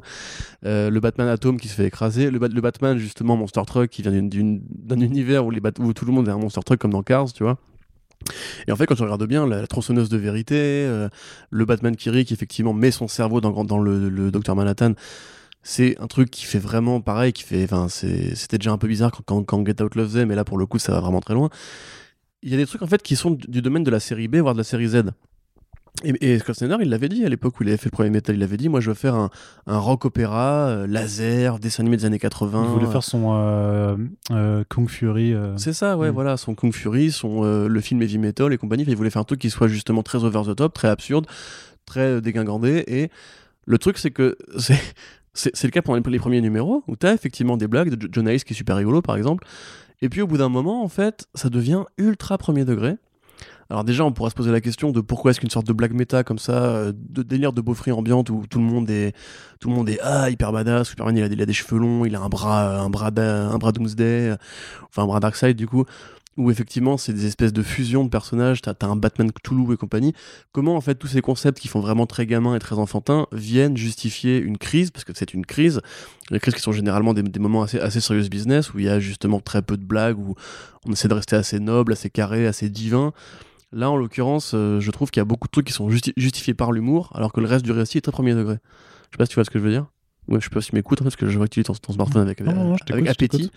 Euh, donc voilà, tu vois, c'est. Est-ce qu'on avait envie de cet événement En tout cas, sous cette forme-là, moi, je pense que non. Je pense que vraiment, c'est. Ça va trop loin, en fait, dans la connerie. C'est-à-dire qu'il y a vraiment des trucs là.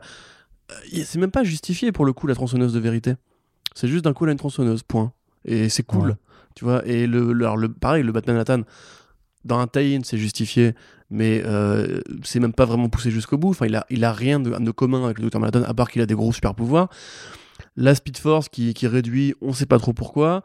Les, euh, le Batman euh, Cthulhu, les Batman T-Rex, les Batman Monster Truck, etc. C'est des éléments un peu drôles, un peu de lore, euh, ouais, absurde, on va dire, un peu rigolo, pour après, une, bataille finale qui est très sérieuse, et le Robin King, particulièrement, pour le coup, est un personnage qui est noir, qui est vraiment un personnage de monstre de film d'horreur.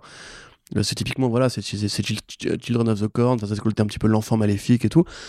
Harley qui balance de la vanne, enfin, y a vraiment des trucs qui sont, je trouve, déplacés. Et j'ai l'impression en fait que cet événement il pue le manque de contrôle éditorial, tu vois. C'est le mec qui à la fois a voulu mélanger ces, idées un peu marrantes avec un truc qui est censé être le, le, le, le Geekstar d'un nouvel univers, le firmament de la fin des New 52 et tout. et, et pourtant, tu te dis bien qu'il y a eu des réunions entre des gens qui contrôlent des. Bah Jim- ouais, mais si personne est là pour lui dire non, si Didio il est plus là pour Mais je lui pense qu'ils osent pas lui dire non. Alors je sais pas pourquoi. Peut-être parce qu'il fait des grosses colères et que c'est pas très agréable. Tu vois, j'en sais rien. Mais effectivement, euh, Laissez-moi mon Batman T-Rex non, mais le Batman T-Rex, c'est pas la pire idée qu'il ait eu. Tu Le vois, Batman je- Silver il y, a- il y a Surfer. quand même. Le Batman Silver Surfer, le robot Batman Superman de Toyman qui a été créé, il ne sert à rien. Ah oui, c'est mais ça c'est juste pour le délire. C'est juste pour le délire. Non, mais clairement. C'est un cliff de fin, le numéro suivant, hop, il a disparu. Ouais, enfin, il s'est craché quoi. Mais euh, oui, oui, mais après ça, je pense qu'il y a aussi une dimension clairement que nous, euh, va falloir sur une raison, on n'arrivera jamais à comprendre. C'est cet aspect, c'est cette façon d'écrire et cette façon d'aligner ces éléments dans le côté fun, décomplexé, on se prend pas la tête, pure entertainment, machin. Ça finit par une bataille de dieux pour, des pour la, la fin de, de- du multivers. Moi, moi, moi, ce que je reproche toujours, de façon, Non, mais je suis d'accord. Non, non, mais on- on- on- moi, je suis toujours euh, là-dessus en disant que je vois pourquoi, enfin, je vois ce qu'il essaie de faire et je vois le, je, je vois le délire. Mais à tous ceux qui me disent que c'est fun, que ça se prend pas la tête, machin, euh, je pense très sincèrement euh, que euh, vous avez une erreur de compréhension euh, du fait que Scott Snyder ne déconne pas. Il est premier degré quand il écrit Bien ça. sûr, mais, mais je suis d'accord avec Ce toi. n'est pas de la. En fait, Death Metal et Metal n'ont jamais été de la dérision. Pour moi, alors le premier métal, je, je pense qu'il y avait, ça partait d'une envie de dérision, en tout cas d'une Ah envie non, de, mais non, mais non, mais de s'amuser avec les designs, une envie de s'amuser avec les- la possibilité d'imaginer des, des Batman maléfiques, parce que c'est vrai que c'est, ça peut être très ludique. Il y a eu plein de Elseworlds, je parlais tout à l'heure, où justement tu as le Speeding Bullet, où, où en fait c'est Clark Kent, enfin Superman, qui est adopté par les parents Wayne et qui du coup est Batman et Superman. Tu as le In Blackest Night, où c'est Batman et Green Lantern. L'idée d'imaginer qu'un tel super personnage ait été un autre super personnage, ça peut être marrant. Et je pense que ça partait de là au départ. Et après, ça, ça a enflé parce que Scott Snyder a bien réutilisé ses idées. Tu vois.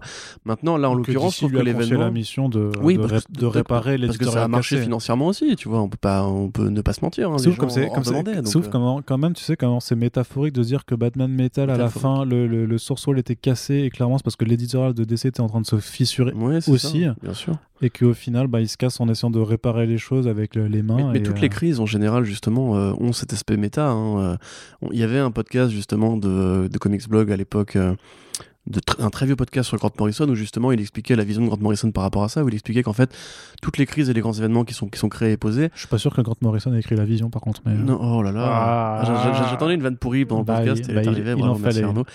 Euh, en fait, euh, il expliquait que toutes les crises justement avaient toujours un impératif éditorial et que c'était au scénariste en fait d'habiller un petit peu la crise pour qu'elle passe pour un vrai truc et pas juste pour euh, voilà une, commande d'éditeur qui dit bon écoute là c'est un peu compliqué en ce moment l'univers redéfinis-le parce que là on- là on, s'y paume mais il y a des très grandes crises qui justement ont fait ça très bien. Là en l'occurrence je trouve que l'événement a le cul entre deux chaises parce qu'à la fois il veut essayer justement de jouer sur la corde second degré qui permet en fait le côté euh, débile fun monster truck barbecue saucisse et compagnie. Et en même temps, ça, ça termine quand même sur une bataille finale où les héros acceptent la mort, où Batman il est crevé avec son armée de zombies, où la plupart des personnages, euh, bah, ils sont pas dans la blague quoi. Enfin, c'est vraiment Superman pareil, il se sacrifie pour essayer de battre le Batman de lave, le Superman de lave, pardon. Euh, où clairement on dit c'est la fin de- des fins des fins ouais mais et on revient à l'origine de l'univers en te faisant intervenir les dieux créateurs c'est très premier degré c'est très sérieux Euh, mais ça se confronte à un monde où Super- Superman il a des cheveux longs pourris, où Lobo il arrête pas de faire des blagues pourries, où Harley Quinn fait des blagues pourries, où euh, Swamp Thing ça devient une sorte de, de, de flingue polymorphe. Et, et, et ça peut pas marcher en fait ensemble. Parce que c'est, je vais pas dire que c'est tout l'un ou tout l'autre, mais tu vois, c'est ce qu'on, c'est, on, on fait ce, repro- ce reproche-là à Marvel Studios. Marvel Studios, justement, qui a trop pris l'habitude de faire des films où dès qu'il y a un élément de gravité, de gravitas, comme on dit en scénario, on le c'est désamorce ouais. voilà, par une blague. Et là, c'est pire parce que c'est désamorcé par une blague et par le design général. Comme tu dis, le monde, la Terre, les continents ont une forme de chauve-souris. Non mais attends, mais dans, quel niveau de connerie on opère là? C'est même plus drôle. Enfin, c'est, moi je trouve pas ça drôle en tout cas. J'ai pas. Non, moi ça me, drôle par- à ça, un ça me, niveau, par- mais- ça me parle pas non plus. Je trouve pas ça, je trouve pas ça ultra, euh, ultra finaux et pas. Mais, mais comme dit, il y a, peut-être un niveau d'appréciation, euh, que ce soit culturel euh, peut-être, hein, simplement parce que les ricains peut-être ça les fait kiffer et peut-être que il y a des gens qui sont plus sensibles à ça aussi dans le lectorat français euh, par rapport à, à cet aspect-là, plus ouais. Je sais pas, déconnant, j'ai pas envie d'utiliser des mots pour pas être euh, vexant en fait, parce que euh, voilà, Oh, bah, chacun, c'est bon, on les a payés, les numéros, on les a lus, ça fait trois ans que ça dure, euh, on peut se permettre d'être un peu vexant quand Par même. contre, c'est vrai que ça fait quand même énormément de temps qu'on s'est tapé les Snyder quoi. Comme tu dis, la liberté créative, c'est bien. et, et que, que Snyder ait pu aller au bout de son idée et développer son univers. En plus, il a, il a une vraie vision, tu vois, une vision d'auteur, un peu comme l'autre Mm. Snyder, quelque part. C'est une vision d'un Mais- auteur qui regarde pas très droit, quoi. Oui, c'est ça. Mais le problème, si tu veux, c'est qu'il l'impose aux autres. Et moi, c'est un problème que j'ai avec Snyder depuis les New 52. Dès quand, quand il faisait des événements comme Ouais. des of the Family ou Zero Year, il y avait toujours des tie qui venaient parasiter les autres séries qui étaient parfois meilleures que les siennes. Là, en l'occurrence, enfin, à mon avis, là, en l'occurrence, il impose ça à tout l'univers d'essai. Et je trouve. Et puis, il utilise les personnages des autres. Et là, vraiment, il faut qu'on en parle. C'est dégueulasse. Je, je suis, je suis dans mon Ah, rôle. c'est hein, le moment, c'est- le moment, c'est le moment. Je, je sais bien, ça, ça énerve Attendez, des gens. je, vais juste chercher mon popcorn et on va s'installer parce que là, je sens un monologue euh, de Non, mais en fait, Corentin je- qui va être assez incroyable. First Print, j'ai déjà fait 3-4 fois ce monologue, donc je vais éviter de me, de me répéter. Et puis quelque part, Tom King avec Rorschach me montre qu'on peut faire ça de manière plus respectueuse ou courtoise ou avoir un, à propos une réflexion. Donc faire ça, c'est reprendre l'œuvre Voilà, d'Alan Moore le euh, dans le DC personnage- les personnages de Watchmen qui sont pas dans une terre parallèle, puisque les personnages de Watchmen sont les héros de Charlton Comics à la base. Les personnages de Watchmen ne sont pas dans le multivers d'essai, quoi que veuille bien en dire Geoff Jones et Dan Didio. C'est juste que déjà, Non, il bah, faut les exploiter pour le copyright, et ensuite, il faut de préférence euh, le faire parce que ça fait un momentum éditorial, parce que Watchmen est le plus grand comics de l'histoire des super-héros, nanana, nanana.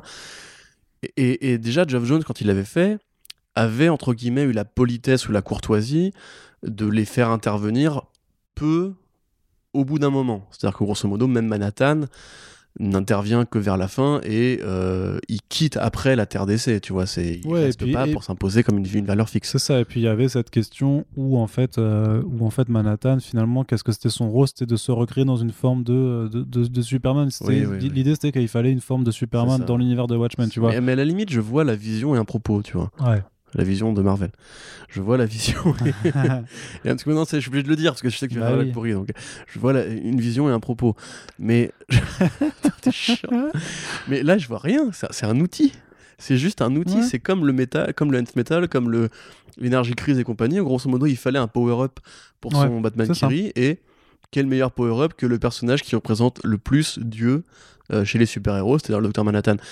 On en est même plus au point où, grosso modo, on va chercher Watchmen pour interroger l'héritage de Watchmen. Ah non, non, non, là, là c'est vraiment, tu regardes ton, ta trousse un et symbiote, quoi. t'as des ciseaux et un, et un bout de scotch et voilà, et ton, et ton Dr Manhattan c'est devenu un bout de scotch. Ouais, c'est ça. Voilà, grosso modo. Alors que justement, euh, bon, déjà, moi, l'em- l'emploi du Sandman me gênait déjà dans Metal parce que. Ouais, c'est vrai, ça. parce que vrai, voilà, mais bon, après, ça, Mais- ça mais tu- collait aussi avec le, le Sandman Universe qu'ils voulaient faire pour euh, Ouais, mais relancer un peu le Sandman. Donc je Oui, comprenais, mais là. Mais tu vois, tu vois aussi très bien à quel point c'est complètement désuet, puisque plus personne n'en parle et plus Mais personne oui, s'en rappelle. Ça n'a eu- eu fois- aucun impact. Encore une fois, je, je sais, je, je suis désolé. Il y a un truc qui s'appelle Multiversity, Pax Americana, qui existe dans le multivers, dans lequel le personnage de DC Comics, slash Charlton, le Captain Atom, est le Docteur Manhattan local. Donc pourquoi il y a besoin de dire qu'on prend le Docteur Manhattan qui n'est pas dans le putain de multivers Parce que, alors que Death Metal n'est même pas cohérent avec Doomsday Clock? mais parce que, mais parce que, parce que pourquoi? Parce que tout le monde connaît le Docteur Manhattan, c'est tout. Non mais c'est chiant parce qu'à la limite tu Ouais, vois mais là, s'il avait genre un, un bout de réflexion un bout de propos sur Watchmen mais il y a rien c'est vide. Il colle un symbiote sur son super son super méchant et d'un coup ah je suis trop fort et tout mais c'est ridicule il y a déjà un Docteur Manhattan dans l'univers d'essai classique, pourquoi ne pas l'utiliser? Pourquoi dire que tout Multiversity, parce que Multiversity c'est aussi un événement important qui pose des questions au multivers et qui était bien, bordel de merde, et qui pareil, mais pioche dans des, trucs qu'on voit dans les tie de Death Metal, comme le Captain Carrot et tout. Captain Carrot qui est censé être dans une patrouille du multivers à la fin de Multiversity, ça n'a jamais existé. On le vire de la continuité. Pax Americana, ça, on, ça n'a jamais existé. Tout ce qui se passe, même la Terre X qui, qui- qui est vue dans cet événement-là, enfin dans le est de Lemire, ouais. elle est cohérente avec Multiversity. C'est juste Snyder qui dit J'adore Grant Morrison, mais j'en ai rien à foutre de ce qu'il a fait. Et c'est quand même la Gentry qui pourrait être accord avec les dieux de la main, etc. On pourrait dire que c'est la même énergie et tout. N'existe pas. Rien n'a pété. C'est c'est un niveau quand même de, de je m'en foutisme qui, et là pour le coup, c'est pas juste mon avis. C'est pas juste moi qui justement euh, aime ou n'aime pas le style de Scott Snyder. C'est que si je suis un auteur, un scénariste, qui a créé des trucs aussi importants que Multiversity, Watchmen et compagnie, qu'un mec vienne me marcher sur mes plates-bandes avec un, un manque de respect, mais, mais cosmique, je trouve ça insultant pour. Peut-être qu'ils s'en branlent. hein. Tu vois, c'est comme si moi, genre, j'allais prendre un article de, je ne sais pas, un- le Mighty Blog ou un, un de nos concurrents ou collègues éventuels, et je leur prenais copier-coller et je changeais juste quelques trucs par-ci par-là en disant, ouais, mais c'est bon, je fais ce que je veux, je, je suis rédacteur, je fais ce que je veux. Là, en l'occurrence, il y y, a même un manque de, de respect pour des gens qui font le même métier que lui, euh, que je trouve vraiment, mais abusé. C'est-à-dire qu'à la limite, Jones, en l'occurrence, vraiment, il avait un truc à dire sur, sur Watchmen. Je suis pas d'accord avec lui, mais il avait un truc à dire. Là, il y a rien, il y a, y a- y a rien, c'est vide, c'est creux, c'est néant, nada, nul. Et en plus, de la part d'un mec qui a créé autant de, de concepts inédits, Il avait quand même quelque chose à un dire. concept inédit pour, avait- pour, pour, pour booster le, le Dark Knight euh, qui, qui rigole là, enfin, de la merde. Il, a- il avait quand même quelque chose à dire, à, à mon sens. C'était que, c'est que Batman, c'est quand même un peu le symbole. c'est ça, un peu le symbole de, à se dépasser euh, de, de soi. Quelle horreur. Parce que la chauve-souris, c'est Ouais, un- le seul mammifère qui vole. c'est les fers qui volent, donc euh, Batman, c'est. Ça, c'est pareil, tu vois. On parlait dans un, un précédent podcast du, du crossover Spider-Man qui, euh, qui, qui va peut-être arriver euh, au, cinéma, et tu me disais très justement que la différence entre un Spider-Man fait par Sony Pictures et John Watts euh, et un Spider-Verse par Lord et Miller et les réalisateurs qui ont fait Spider-Man, c'est que Spider-Verse, c'est que dans Spider-Verse, il y a un propos qui est que tout le monde peut porter le masque. Alors que là, en l'occurrence, ce que faire Sony, c'était juste faire un crossover parce que c'est cool. Mais Là, c'est- c'est surtout c'est un crossover de Peter Parker. C'est ça, ouais, mais là, c'est, là, c'est pareil, tu vois, il n'y a aucun propos, même sur le rôle de Batman, la symbolique de Batman. En fait, c'est juste Scott Snyder, comme il Même sur la Batman- symbolique de Wonder Woman, mais je- rien, je la vois pas rien, trop. Quoi, ouais. Rien, rien, rien, du tout. Ça- C'est Tu fais un peu juste- ton Pascal Pro là. c'est juste à la fin, ouais, bah tant pis. Euh, attends, je vais sortir un mégaphone. Mais tu vois, typiquement, typiquement Wonder Woman, c'était le personnage qui fêtait cette année, c'est- enfin l'année dernière, c'est 80 balais. non, c'est cette année, c'est en il- 2021 en fait. Ah bah, très euh, bien. Il y avait eu un gros push éditorial avec la rôle. C'était le premier personnage qui avait été, qui avait été relancé en continuité, en cohérence classique. Elle avait un, un rôle à jouer dans, dans Last Night on Earth. On pourrait se dire qu'il allait interroger. Enfin là, en plus, la, Wonder Woman dessinée par Capullo, qui ressemble à fond à Megan Fox, c'est trop bizarre. Elle a, elle a quasiment aucune incidence réelle sur le récit. Euh, ce qu'elle fait, c'est juste essayer de motiver les gens à aller se bagarrer. On sait pas pourquoi, on sait pas qu'est-ce qui lui parle particulièrement dans ce combat. Bah si, parce qu'elle dit qu'il faut re- justement. Elle est gentille. Le, truc- le c'est que c'est dans voilà. Mais dès, dès le début, tu vois qu'il y, a- il y a son opposition avec Batman sur la façon dont il faut combattre le le, le, le, le- le- le Darkest Knight, enfin le Batman qui rit. Et elle dit non non, mais il faut il faut restaurer les mémoires de tout le monde, il faut tout recréer. En fait, son but, euh, clairement, dès, tu sais, dès le début, en fait, tu vois que, mais en fait, tu vois le- dès le premier numéro, dès cet échange avec Batman, que en fait, c'est pas une histoire qu'on va te raconter. C'est juste en fait un, motifs qu'on c'est- balance. un motif éditorial en fait qu'on essaye de justifier en Mais image, oui, tu vois. mais oui. C'est-à-dire qu'elle, on ne dit pas qu'elle a perdu particulièrement des gens, à part ce rapport à ses sœurs qui disparaît dès le numéro pas 2. tant, il y a- c'est vrai qu'il n'y a pas tant d'effets dramatiques. mais oui, quoi, en mais fait, oui, hein, mais non, même, attends, faire... j'ai envie de dire que c'est plus touchant quand Batman euh, retrouve Jarro qui lui dit papa, etc., que tout ce qui arrive à Wonder Woman pendant, pendant tout le truc. Elle est juste gentille, c'est tout. C'est son motivateur de personnage, elle est gentille, et tout ce qu'elle fait, c'est des trucs gentils, parce que c'est la gentille de l'histoire. Et à la fin, justement, les dieux lui disent Ah, on est fiers de toi parce que t'as été sympa. Et c'est tout. Enfin, c'est- quoi cette écriture de personnage? C'est nul. C'est le néant. Et justement, par rapport à Batman lui-même, je trouve ça quelque part même un peu triste parce que dans Last Night on Earth, il y a quand même justement une réflexion sur euh, Bruce Wayne, le drame originel, l'éventualité d'un Batman fasciste euh, ou maléfique. Alors, ça ne dure que trois numéros, on est d'accord, il n'y a pas forcément la place d'aller très très loin, mais euh, Last Night on pour moi, est une meilleure conclusion à toute l'œuvre de euh, Scott Snyder sur Batman que ce death metal où en final même, le Batman qui rit t'as l'impression que euh, ok c'est la fusion de Batman et du- Joker mais à aucun moment il est fou à aucun moment il est chaotique il est juste méchant. C'est à dire que t'as une héroïne qui est juste gentille et un méchant qui est juste méchant et, et tu te démerdes ça pourrait être n'importe qui c'est interchangeable en fait tu vois l'héroïne là il se trouve que c'est Wonder Woman je ne sais pas trop pourquoi ils ont choisi de faire ça mais euh, ça pourrait être n'importe quel personnage d'essai qui est un peu sympa même euh, Wally West est plus développé dans de- Death Metal que euh, Wonder Woman. C'est à peine si elle a droit à un tie-in à elle. Elle, en a, elle a droit à un tie-in pour voir ses, collègues. Et puis c'est tout, quoi. Le, de James Tynion Ford est plus développé que le Batman qui rit.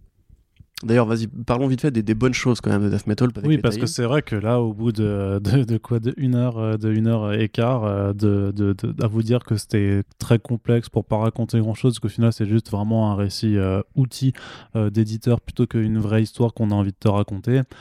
Euh, Qu'est-ce qui en ressortait de bien quand même? Qu'est-ce qui avait pas mal de bien? Bon, on va dire que Capullo, c'était pas si mal non plus les dessins. Ouais, oui, oui. On va le dire. Voilà, bah, on l'a dit. J'ai pas grand chose à ajouter si tu veux, c'est que comme je l'avais dit dans une autre émission, j'ai de plus en plus de mal avec le style de Greg Capullo. Là, j'ai l'impression qu'il s'amuse un peu au moins au niveau des designs. Effectivement, c'est joli, effectivement, c'est coloré. Mais euh, bah, c'est toujours un peu les, mêmes gueules à chaque fois. C'est toujours un peu. Tu sais, quand c'est apocalyptique, c'est très apocalyptique. Quand c'est de la baston, c'est très de la baston. Et voilà, enfin, c'est. Les paysages, par exemple, évidemment, c'est un monde post-apocalyptique. C'est facile de faire des paysages qui sont juste des étendues désertiques à perte de vue. Je ouais, j'ai pas été soufflé par le graphisme. À la limite, si voilà, le, le design du Darkest Night à défaut d'être justifié par un élément scénaristique intéressant, au moins voilà, c'est effectivement la personnification du Batman le plus ténébreux, du Batman le plus divin. C'est le dieu du chaos Batman et il, est, il fonctionne en, en ça. Même si je préfère à la limite, tu vois, le design original qu'il avait créé, euh, inspiré par euh, Judge Death et par le, le, le, secrétaire de Sauron dans la version longue Anno 3. Ouais. Que là, pour le coup, euh, ouais, même Perpetua, tu vois. Enfin. Ah non, par contre, Perpetua, c'est un des pires designs que j'ai jamais vu. Hein. C'est dégueulasse. C'est casque bizarre à la Kirby raté. Le seul truc que je trouve rigolo, c'est qu'elle a un collier de terre, tu vois.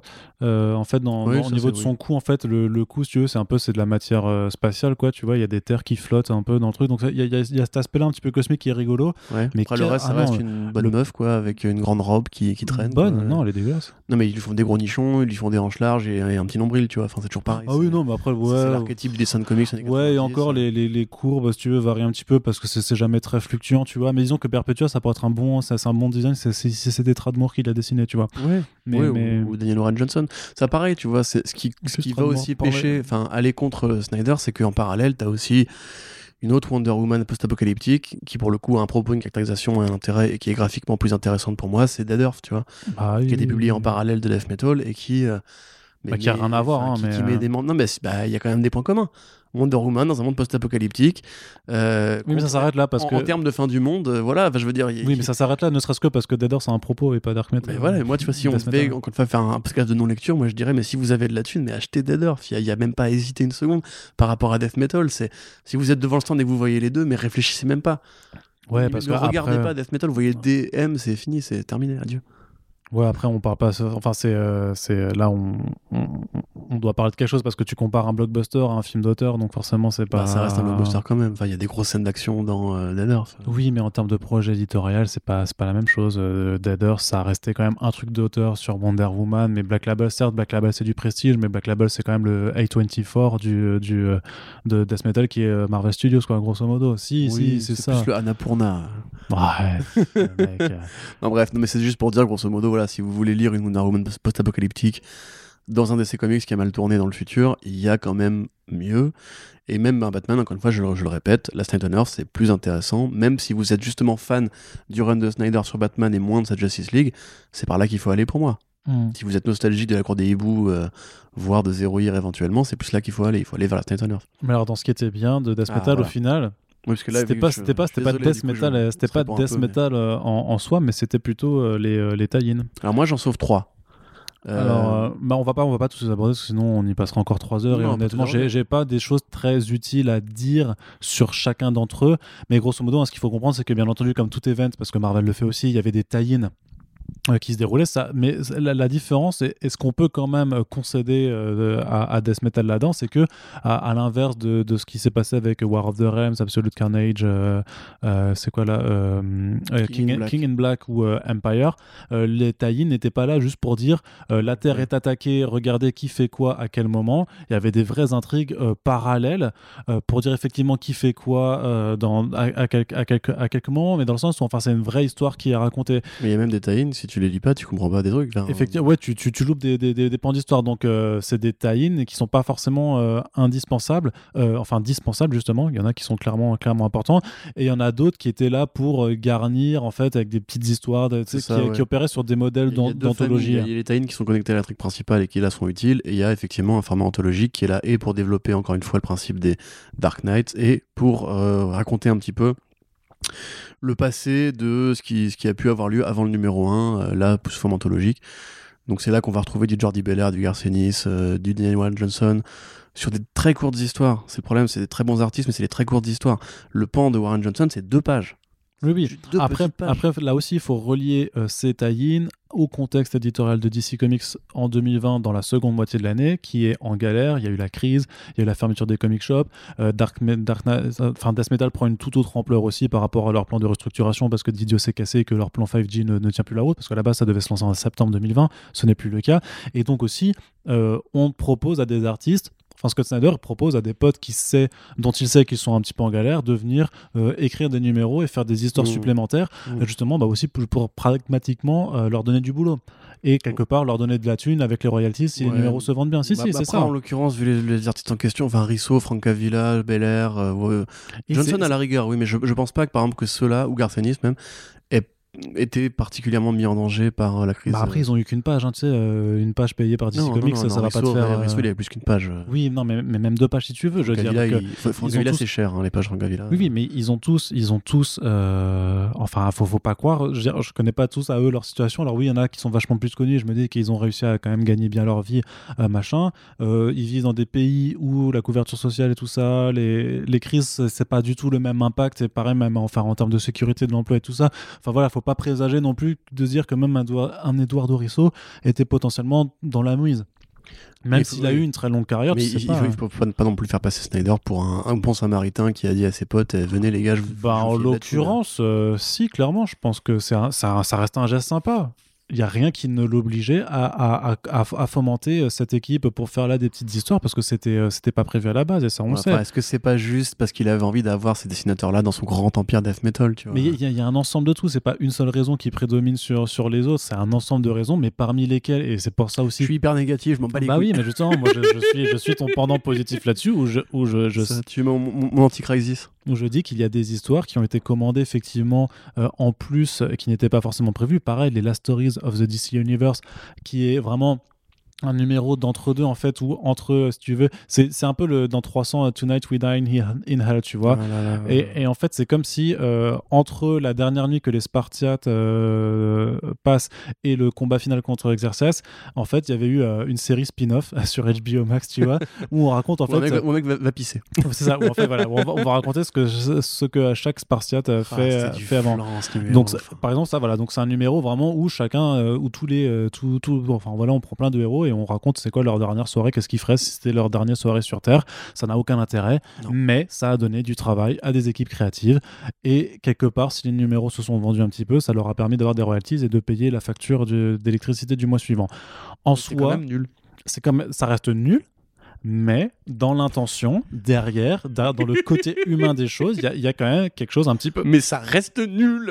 Oui mais ça mais, mais c'est- mais c'est c'est pas si enfin oui si c'est grave c'est grave un petit peu mais mais voilà mais enfin voilà c'est juste pour dire qu'il y, a- il y a plein d'éléments à prendre en compte. Donc euh, on a effectivement ça c'est vraiment les one shot un petit peu anthologiques. Donc parmi ceux-là il y avait le premier c'était le Legends of the Dark Knight qui clairement est là pour raconter en fait des nouvelles versions euh, euh, de, de Batman du Dark Multiverse. T'as la version un peu plus complexe qui est venue beaucoup plus tard au moment en fait où le, où le Darkest Knight euh, envoie toutes ces terres du Dark Multiverse pour euh, affronter les héros qui s'appelle euh, The Multiverse Wrath où là par contre bah, on présente en fait bah, juste des histoires de, de ces multivers qui ont, qui ont pété un câble notamment un univers où euh, tous les super pets deviennent, deviennent zombies et du coup ils, ils, ils se battent voilà là-dedans t'avais Infi- T'avais euh, non non dans les Déjà une sorte de continuité des Tales from the Dark Multiverse. Où oui c'est ça euh, oui oui de, co- de continuité classique qui étaient encore pires euh, que ce qu'on a connu. Ouais, et t'avais encore, donc t'avais le Last Stories of the, DC Universe, comme on vous l'a dit euh, juste avant, et t'avais aussi le Death Metal Guidebook, qui là, en fait, c'était des petites histoires pour raconter ce qui c'est un peu un mix des deux, parce que c'est à la fois anthologique, et en même temps, on te raconte un petit peu ce qui s'est passé pour aboutir au point de départ de, de Death Metal, et il y a des pages d'entre-deux qui te permettent un peu de situer les différents lieux et comment, et comment ça fonctionne. C'est. euh, assez rébarbatif. Euh, le Legends of the Dark Knight et le guidebook sont intégrés dans le premier tome de Death Metal de l'édition VF et on sait que tous les tie seront intégrés puisque c'est comme ça que Urban avait fonctionné euh, pour, euh, pour le premier métal. Euh, donc ils vont faire la même chose, qui est bien parce que ça vous permettra d'avoir tout et c'est d'autant plus un- autant pour pour Batman, premier euh, du nom, c'était un peu rébarbatif parce que les one-shots sur les Dark Knight, c'était pas essentiel, avaient été intégrés dans le tome 2 et ça faisait un gros tome euh, un peu lourd à lire à cause de ça. Autant là, il y a vraiment des numéros qui sont vraiment essentiels à la compréhension et il y en a quelques-uns, on va y revenir, euh, qui sont vraiment bons pour le coup. Il y a même un numéro qui est juste fantastique, qui est, qui est un peu une, anomalie dans, cette, dans cet event. Quoi. Et donc là, c'est bien par contre de se dire que vous les aurez tous si jamais vous vous lancez vraiment dans, dans, dans cette aventure parce qu'au moins, il y aura quand même une ou deux lectures à sauver et surtout, vous aurez toute l'histoire euh, compréhensible. Alors, les bons. Vas-y. Alors, il y a déjà. Euh, dans, dans l'ordre de parution, je pense que c'est euh, Speed Metal, du coup. Ouais, Speed Metal. Alors, effectivement, Speed Metal qui est à la limite, qui n'est pas forcément important en termes, qui important et pas important. C'est-à-dire, grosso modo, vous avez entre Death Metal 5 et 6, je crois, un moment donné où le Dark Knight, putain, j'arrive pas à trouver un nom, bah, le Batman qui rit, hein, voilà, cavale après les, euh, les Flash. Non, c'est après le numéro 4 euh, plutôt, je crois. Mais, euh, hmm. Bon, il cavale après les Flash, à travers la Speed Force. et, même, et il y a du coup une sorte d'ellipse dans le récit, dans la, trame principale, et puis on la retrouve plus tard où, où Wally West est assis sur la chaise de Metron. Alors dans le numéro Speed Metal, qui est donc consacré au Speedster et à la Speed, à la Speed Force particulièrement, on va suivre cette course-poursuite qui permet à Wally West d'avoir enfin un payoff sur euh, sa disparition euh, après Flashpoint qui va aussi du coup répondre à une question qu'avait posée Geoff Jones euh, dans DC Universe Rebirth 1, c'est-à-dire grosso modo pourquoi tout le monde a oublié Wally et qu'est-ce qui lui est arrivé et pourquoi ce personnage-là qui était adoré par les fans mérite une fin. Donc là c'est très symbolique, c'est-à-dire que Wally va retrouver son costume de Flash, va retrouver sa famille, va retrouver ses amis et a droit en fait à un vrai adieu grosso modo. Même si c'est pas vraiment un adieu parce qu'il continue à exister ensuite, mais cette version de Wally, qui est donc euh, bah, vieille maintenant, hein, c'est le Wally classique, on va dire, a le droit enfin à un moment un petit peu de, bonheur, de, récompense euh, pour ces, années de galère et d'absence. Donc c'est à la fois utile euh, parce qu'effectivement dans le récit après on le voit revenir avec la chaise de Métron et ça boucle aussi un peu avec Flash Forward vis-à-vis de l'acquisition des pouvoirs du Docteur Manhattan.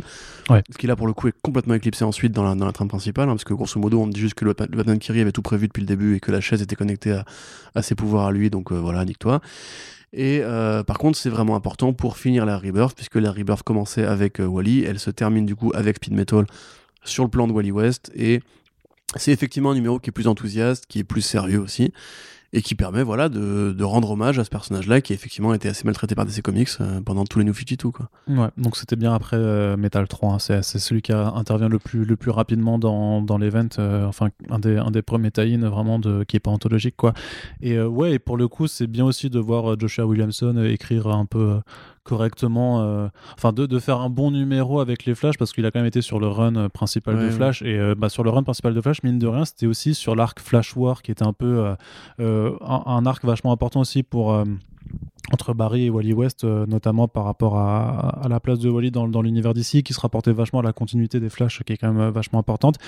Et dans ces récits-là, il est plutôt bon en fait quand il, s'agit de convoquer le passé, de convoquer l'historique des bolides et tout. Tu sens que c'est un sujet euh, heureusement qu'il maîtrise et euh, sur lequel ouais, il arrive à te faire des, à te faire des bons récits. Donc effectivement, c'était, c'était l'un des numéros euh, qui était intéressant. Parmi les numéros qui étaient complètement pourris et dispensables, je pense que le pire du pire, alors le Last Stories, hein, parmi les anthologies, que les, enfin tous les anthologies qui sont pas indispensables, je trouve que le Legends est plutôt sympa, mais euh, ils ont l'intérêt pour les dessins en général. Ouais. Euh, t'as du mana pool parfois. Par contre, euh, tu l'as dit effectivement, le, Last Stories, il était vraiment vraiment nul, Aucun intérêt. je pense que le Infinite Hour Extreme avec Lobo, c'est une horreur. Alors non seulement c'est une horreur, mais tout à l'heure on parlait de design. À un moment donné, t'as un Bat Lobo. C'est juste Lobo avec un masque de Batman, et un logo Batman sur le torse. Mm. Point. Même, même Lobo se fout de la gueule du design en disant T'es quoi, toi, t'es un Batman Frazetta. Ça sert à rien, ça ne comble aucun trou, et en plus, il y a même deux numéros où on, on, évoque la relation entre Lobo et Lex Luthor. Ça sert à rien. C'est mm. nul. C'est pas bien. Faut pas lire ça. Ça c'était vraiment pas le, bon le multiverse qui rit aussi c'était très dispensable c'était vraiment pas terrible non plus le Rise of the New God aussi ouais c'est vraiment pas ouf pas ouf non pas ouf non moi je, je parlais je, retrouve-moi le nom du numéro de James Tynion Ford euh, C'est si Multiverse, euh, Multiverses End, non C'est la fin. Metaverse is end, je crois plutôt. The end of the Metaverse. Non, non, c'est Multiverses End, je, Ah je te oui lis le- le- l'intitulé D'accord, ok. euh, exact. Et l'artiste euh, s'appelle. C'est Juan Gedeon. Juan Guedon, voilà. très bien. Alors ce numéro-là, pour le coup, il est cool et c'est d'ailleurs assez rigolo de se dire que James Tynion Ford, qui au départ est un, un élève de Scott Snyder dans ses cours d'écriture, quelque part a eu une trajectoire d'ailleurs qu'on connaît, hein, qui est devenu assez un, un mec qui vend beaucoup en indé, qui a fait un très bon run de Detective Comics, qui a ses errances. Je pense que son Batman actuel est pas terrible, mais euh, voilà, à mon sens, avec ce numéro-là, il dépasse le maître. C'est-à-dire que je, me suis beaucoup plus amusé dans ce numéro que dans les 7 numéros de Batman Death Metal. C'est cohérent avec Multiversity mais avec tout Multiversity. Ça, c'est quand même génial. Euh, et puis, ça, ça va gratter un point que Scott Snyder a miraculeusement oublié, c'est qu'il y a effectivement déjà une version du Batman maléfique qui existe avec la Terre d'antimatière de Grant Morrison, donc de Terre, même de la Terre d'antimatière en général, la, la Terre 3, qui était l'une des premières Terres qui était créée par DC au départ, pour rappeler que oui, il y a déjà en fait une version négative de Batman qui existe depuis le début et qui n'est pas évoquée dans euh, Darkness Death Metal, qui est donc le Allman. Euh, un truc que justement, en plus, bizarrement, Snyder avait créé au début de son run in New 52 et qu'après il a complètement euh, mis au placard. Euh, parce qu'il y a un Allman aussi euh, sur la Terre principale. Ouais. Là, en l'occurrence, du coup, Allman, ce qui est génial, c'est que c'est un vilain qui est plein d'ego et qui est un peu euh, très ca- caricatural. En fait, ça l'énerve de l'idée qu'en fait, du coup, il ait pu se faire damer le pion de alpha euh, Batman négatif par le Batman qui rit. Et du coup, il, il va trahir ses potes pour justement euh, de redevenir le, le vrai, euh, enfin l'authentique Batman méchant. Donc c'est super rigolo. Et effectivement, on voit différents points du multivers. On voit Calvin Ellis, on voit euh, la Terre des nazis, la Terre X. Par- D'ailleurs, pareil, il y a aussi un Batman négatif sur la Terre X. hein. C'est bizarre que pareil, on n'en parle jamais. Et euh, il y a des concepts qui sont méta, qui sont super rigolos. Enfin, il y a des dialogues méta en fait. Et là, pour le coup, par exemple, Allman, du coup, voit un petit peu les différentes itérations du multivers. C'est ce que je disais en, en début de podcast, en fait. C'est que du coup, ça, ça montre bien qu'en fait, il y a la Terre euh, pré-crisis, la Terre post-crisis et la Terre post-New 52. Et c'est un petit peu les, trois versions du multivers canonique. Et en fait, Allman voit qu'à chaque fois, en fait, il survit euh, à chaque euh, reboot. Et en fait, il dit, parce que je suis tellement une bonne idée, en fait. Et là, du coup, c'est super méta. En fait, il parle vraiment de comics. Il dit, en fait, les, les de, comics- m'aiment bien. Tu vois, je suis une bonne idée. Du coup, je, vais, je suis amené à revenir. Et donc, même si l'univers s'arrête, je m'en fous parce que d'une certaine façon, je vais survivre. Et c'est pour ça qu'il les trahit. Alors qu'à l'inverse, il combat justement le petit Batman. euh, le petit Batman, Le hargneux, Batman là, bébé, là, le. Batman bébé bizarre. Et là, la, la Légion of Rainbow euh, des, des Batman de mu- multicolores. Et à un moment donné, il, il le poucave et il lui fait, il, le- il le contre, un, un pylône et il fait euh, Moi, je m'en rends parce que tu vois, l'univers s'arrêter. Et moi, je vais revenir parce que je suis une trop bonne idée. Toi, t'es une idée à la con. Tout le monde va t'oublier.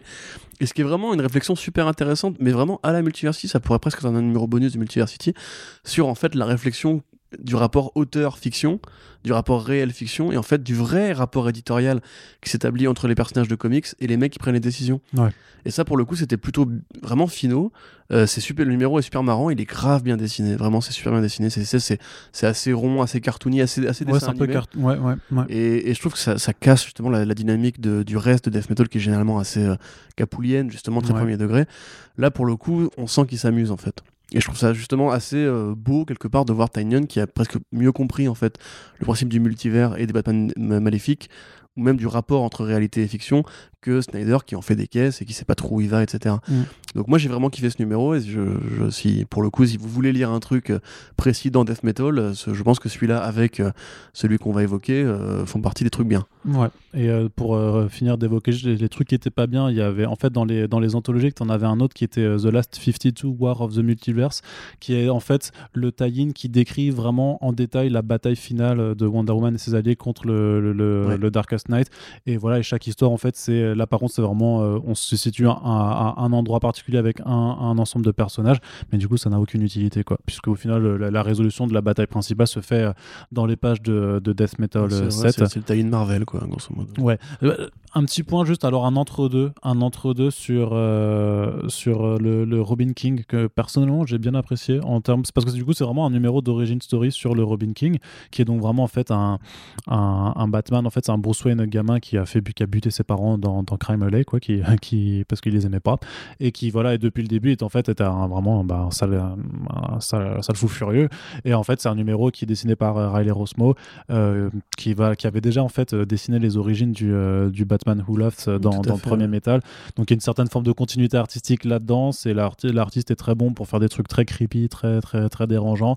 Euh, il y a un côté un petit peu, ouais, un petit peu cartoonesque parce que c'est vraiment du coup on te montre quand même que c'est un Batman qui a réussi à buter tous les autres membres de Ouais, la Justice League dans, dans son Robin univers. Du, du Darkest parce que justement, comme il dit, euh, on est fait du même bois, quoi, grosso modo, on est tous les deux des, des gros enfoirés. Et... et puis il connecte bien, voilà, avec l'imagerie, euh, l'imagerie des Robins un petit peu maléfiques qu'avait commencé à développer euh, Snyder dans Premier Metal, qui était au départ un truc un peu justement euh, malaisant, parce qu'effectivement les Robins de base, et là pour le coup, je pense qu'il y a un propos. Tu vois, typiquement sur le côté, Batman, c'est quand même un mec qui emmène des enfants à la guerre et tout. Ouais. Les, ro- les Robins monstrueux, c'était assez rigolo, les Robins jokerisés. Et là, effectivement, même le, le design du, du Robin King de Capullo me dérange pas plus que ça. Je suis moins saucé que Arnaud, parce que moi, je suis peut-être moins fan d'horreur ou de ce côté un peu, euh, un peu gratos. Mais effectivement, oui, c'est le Rosmo s'en sort très bien en tout cas. Ça c'était vraiment et donc euh, par contre alors je, je vérifie juste hein, qu'on est qu'on qu'on qu'on n'a rien oublié avant de, de- de finir en fait sur la meilleure note euh, on va dire parce que voilà Trinity Crisis donc c'est celui où il euh, où il re- revisite les, les différentes crises euh, c'était nul. Enfin voilà. Oui.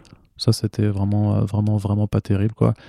Et je crois que voilà on a fait le tour de enfin Rise of the New God on l'a mentionné avant mais pareil c'est sur un peu les origines de enfin ça retrace le, le- le parcours de mais celui-là il est essentiel à la compréhension quand même pour voir vraiment la- la- l'ascension de du Batman bah justement du Batman Metal, enfin du Batman Ouais. Manhattan et tout ça, de voir Ouais, comment il, sûr, ouais. il devient euh, ce, ce Darkest Knight. exactement le Donc, même euh, slip d'ailleurs que le Docteur Manhattan, euh, parce que voilà, tant qu'on y est, on va pas se faire chier. hein. Ouais, c'est ça.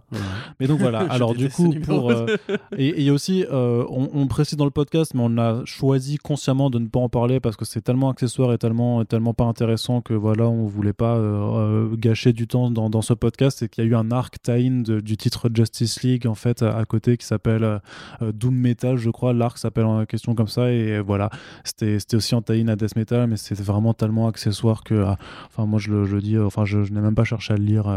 Parce que je, voilà, hors de question de d'y, passer, euh, passer du temps.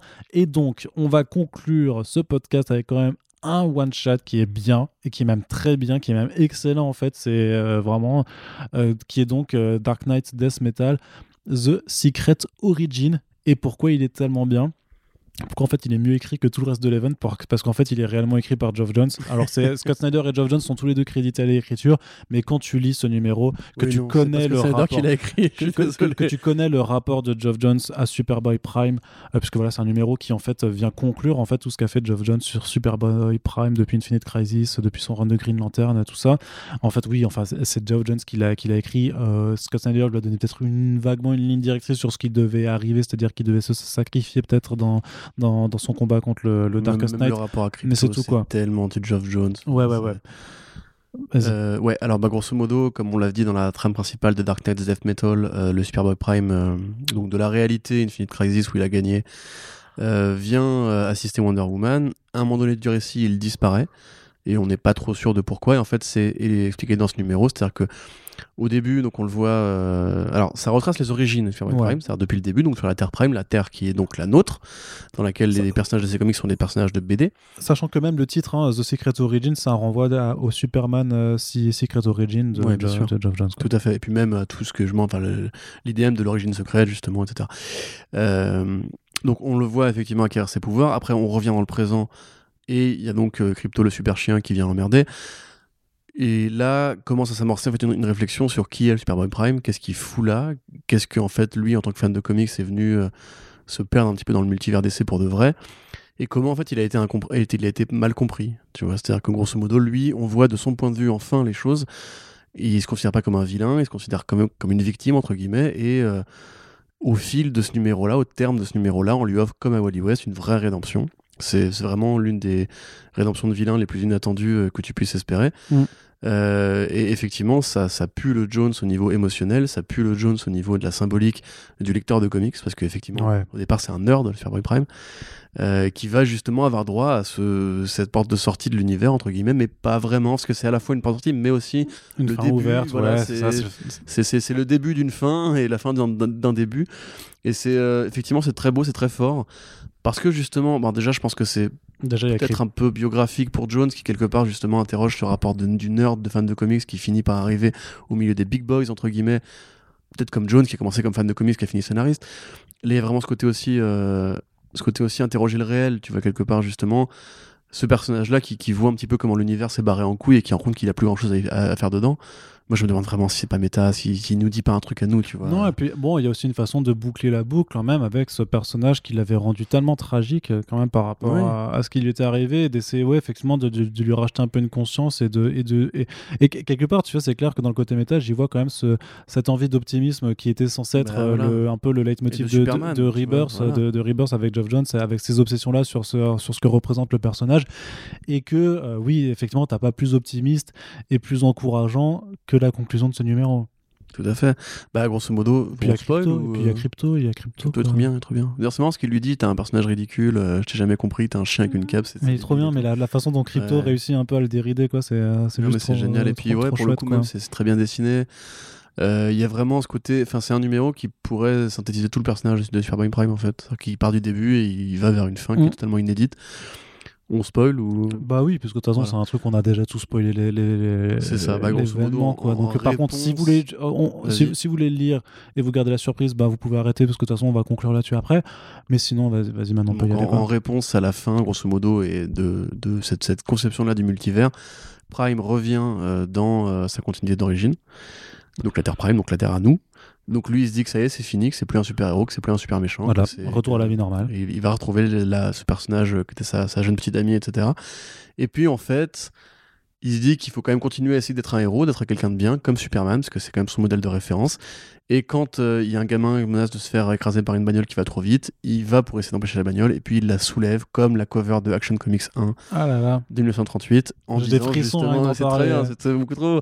Et justement en se disant, ah, peut-être que justement, alors peut-être que c'est pas la réalité, mais peut-être que justement, en fait, c'est pas la fin pour moi et que c'est juste le début d'une nouvelle aventure.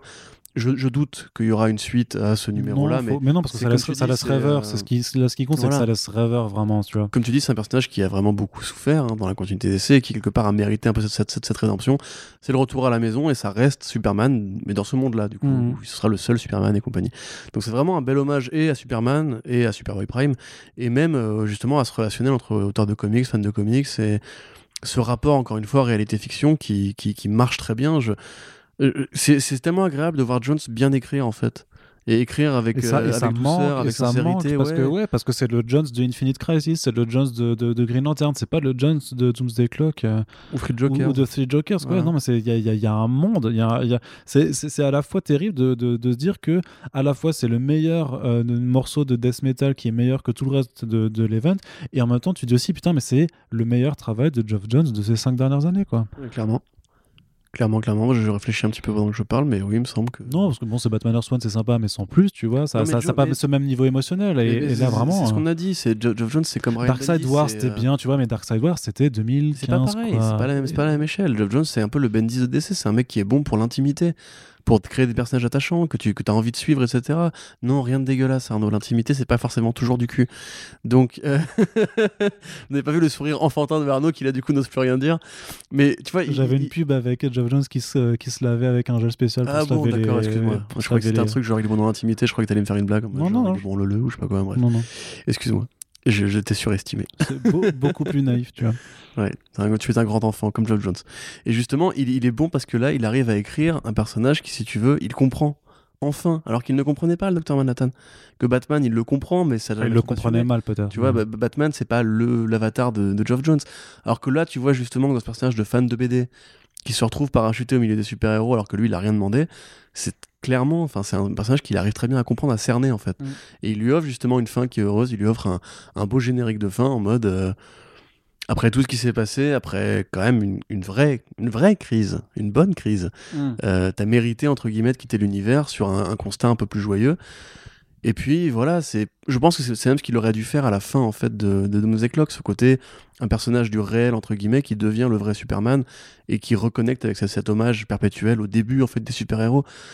Et, vraiment ouais, enfin ça, ça- ça devrait être la fin de Death Metal et ça ne l'est pas parce que c'est pas le sujet, mais c'est carrément euh, un signal d'espoir même pour lui. Non, enfin, ce truc qu'il a réussi à retrouver, il a retrouvé son mojo, tu vois. Il a retrouvé un truc qu'il arrive à écrire, qui, Ouais. et on sent qu'il s'amuse, tu vois. je- le rapport avec Crypto, justement, c'est vraiment. Je pense que ça vient de quelque part, tu vois. C'est pas juste euh, ah, Crypto, il est débile et compagnie. C'est vraiment une lettre d'amour aux comics, Mm, une lettre d'amour à Superman et tout. Et ça fait du bien. Ouais. Voilà. Ouais, voilà, ben on, va, on, va, on va terminer là-dessus sur une note positive et pour vous dire que voilà, en vrai, euh, mettez-vous à l'anglais si vous lisez pas l'anglais et, et prenez juste euh, The Secret Origin. euh, voilà, c'est le seul truc vraiment qu'il faut lire de, de tout ça. C'est un peu la conclusion, hein, parce que voilà, sur on vous a dit ce qu'on, ce avait ressenti euh, en long en large de cet event. Euh, on vous dit sur quoi ça menait aussi, que voilà, ce, ce, multivers de multivers, c'est simplement pour justifier bah, leur, leur, euh, pseudo faux relaunch Infinite Frontier. et on va continuer de toute façon avec First Print toute l'année à, vous faire des points sur Future State et sur les débuts d'Infinite Frontier. Donc on, vous réexpliquera les concepts et, on, sera forcément obligé de rementionner un moment ou un autre Death Metal, puisqu'il y aura quand même des, des conséquences. Mais donc voilà, dans l'ensemble, un event vraiment pas terrible, très long, très douloureux à lire, euh, pas, bien, pas bien écrit, euh, surtout quand même la conclusion de, ouais, de, de, plus de 5 ans à lire quelque chose qui était vraiment lourd, enfin 3 ans on va dire, de 2007 à 2021 euh, mais vu que c'était au milieu de 2017 que ça avait commencé Metal, voilà, on va dire, on va dire ça, mais ça a été vraiment 3, ans et demi très très pénible à lire on est content que ce soit terminé. C'est pas dit que après ça, va être forcément euh, super bien ou je sais pas quoi, mais au moins euh, le plus grand mérite de Death Metal, c'est de mettre fin à Death Metal quelque, part. c'est de terminer. C'est comme mon préféré du film, c'est le générique de fin. Tu ouais, c'est ça. Et, euh, et de, de, bah, la même façon que le meilleur moment de Venom, c'était la post-gen qui était un extrait de Spider-Verse. Bah là, le générique de fin de Venom était cool. Hein. Le, meilleur moment de Death Metal, au final, c'est ce, ce, petit tie-in, ce petit one-shot qui, qui, venait s'immiscer dedans, même si on vous a dit qu'il y avait deux autres numéros qui étaient plutôt cool à lire. Et voilà, une porte ouverte euh, vers l'inconnu à présent. Euh, on espère, je sais pas, hein, euh, franchement, Urban, si vous nous écoutez, faites un tome avec juste du coup le, Secret Origin, le, le Multiverse End et, et, le Speed Metal et appelez ça genre Death Metal, les bons récits. Je sais pas, vous faites vraiment un petit tome à part comme ça. Non, mais un truc, voilà. Le goût de multiverse. Ouais, non, mais un truc. Crisis, le, bon, volume. le bon Death Metal, un, petit volume comme ça en soft cover, mettez-le à 3, à, à, 10, à 10 balles, je sais pas, tu vois. Mais tout de suite, hein. hein le mec qui passe commande, c'est faites ci, faites non, ça, c'est des, idées, c'est des, idées, je sais pas, je balance ça comme ça, mais dans un monde idéal où euh, Darmanin ne tu peux acheter les singles hein, aussi. Hein tu peux acheter les Ouais, mais les gens ne lisent pas tous de, de, l'anglais, donc euh, c'est euh, il faut il faut le prendre, en, faut prendre en compte. Quoi. Je sais pas moi, feuilletez-le en bibliothèque et prenez les pages en photo avec votre téléphone. Non, mais c'est ça en fait. Allez à ouais, vous irez à la Fnac, vous lirez le numéro dans le tome quand il sera sorti. et puis, vous pleurerez à la Fnac euh, en voyant la magnifique fin de Jump Shot. Ça, j'avoue. Mais ouais, non, c'est. C'est mais tu sais, c'est toujours, toujours un peu pareil. C'est comme pour Spider Geddon où t'as le numéro Spider Punk qui est génial. Et tout le reste, qui, est, pas ouf. Enfin bon, bref lisez The Secret Origin, ce sera la, seule conclusion à en tirer. Et puis, euh, on espère que ça vous a plu. On espère que vous avez réussi à quand même comprendre dans l'ensemble les critiques qu'on formulait à l'event, qu'on vous a donné, euh, pas, enfin, qu'on vous a donné euh, l'envie de ne pas aller le, lire du coup, mais en tout cas au moins de comprendre les tenants et les aboutissants de la chose. Si vous n'êtes pas d'accord, on peut faire un débat aussi dans les commentaires. N'hésitez pas. Hein. On sait qu'il y, a des gens qui sont fans de cette écriture ou ou de ce style très over the top. Nous, on prétend pas avoir parole d'évangile évidemment. Par contre, nous, encore une fois, ça fait plusieurs années qu'on s'impose un peu de suivre les, folies, les fantaisies de Monsieur Snyder, et c'est vrai qu'au bout d'un moment, c'est fatigant. Donc euh, le podcast sera mis en news hein, sur Tipeee pour pouvoir euh, prolonger la discussion. On reste ouvert aussi sur les, euh, sur les réseaux sociaux. Partager l'émission, bien entendu, c'est ce qui nous permet de pérenniser, d'agrandir l'audience du podcast pour voilà, qu'on puisse partager cette culture comics avec le plus grand nombre. Merci de nous avoir écoutés et à très bientôt pour les prochaines émissions sur First Print. Salut Salut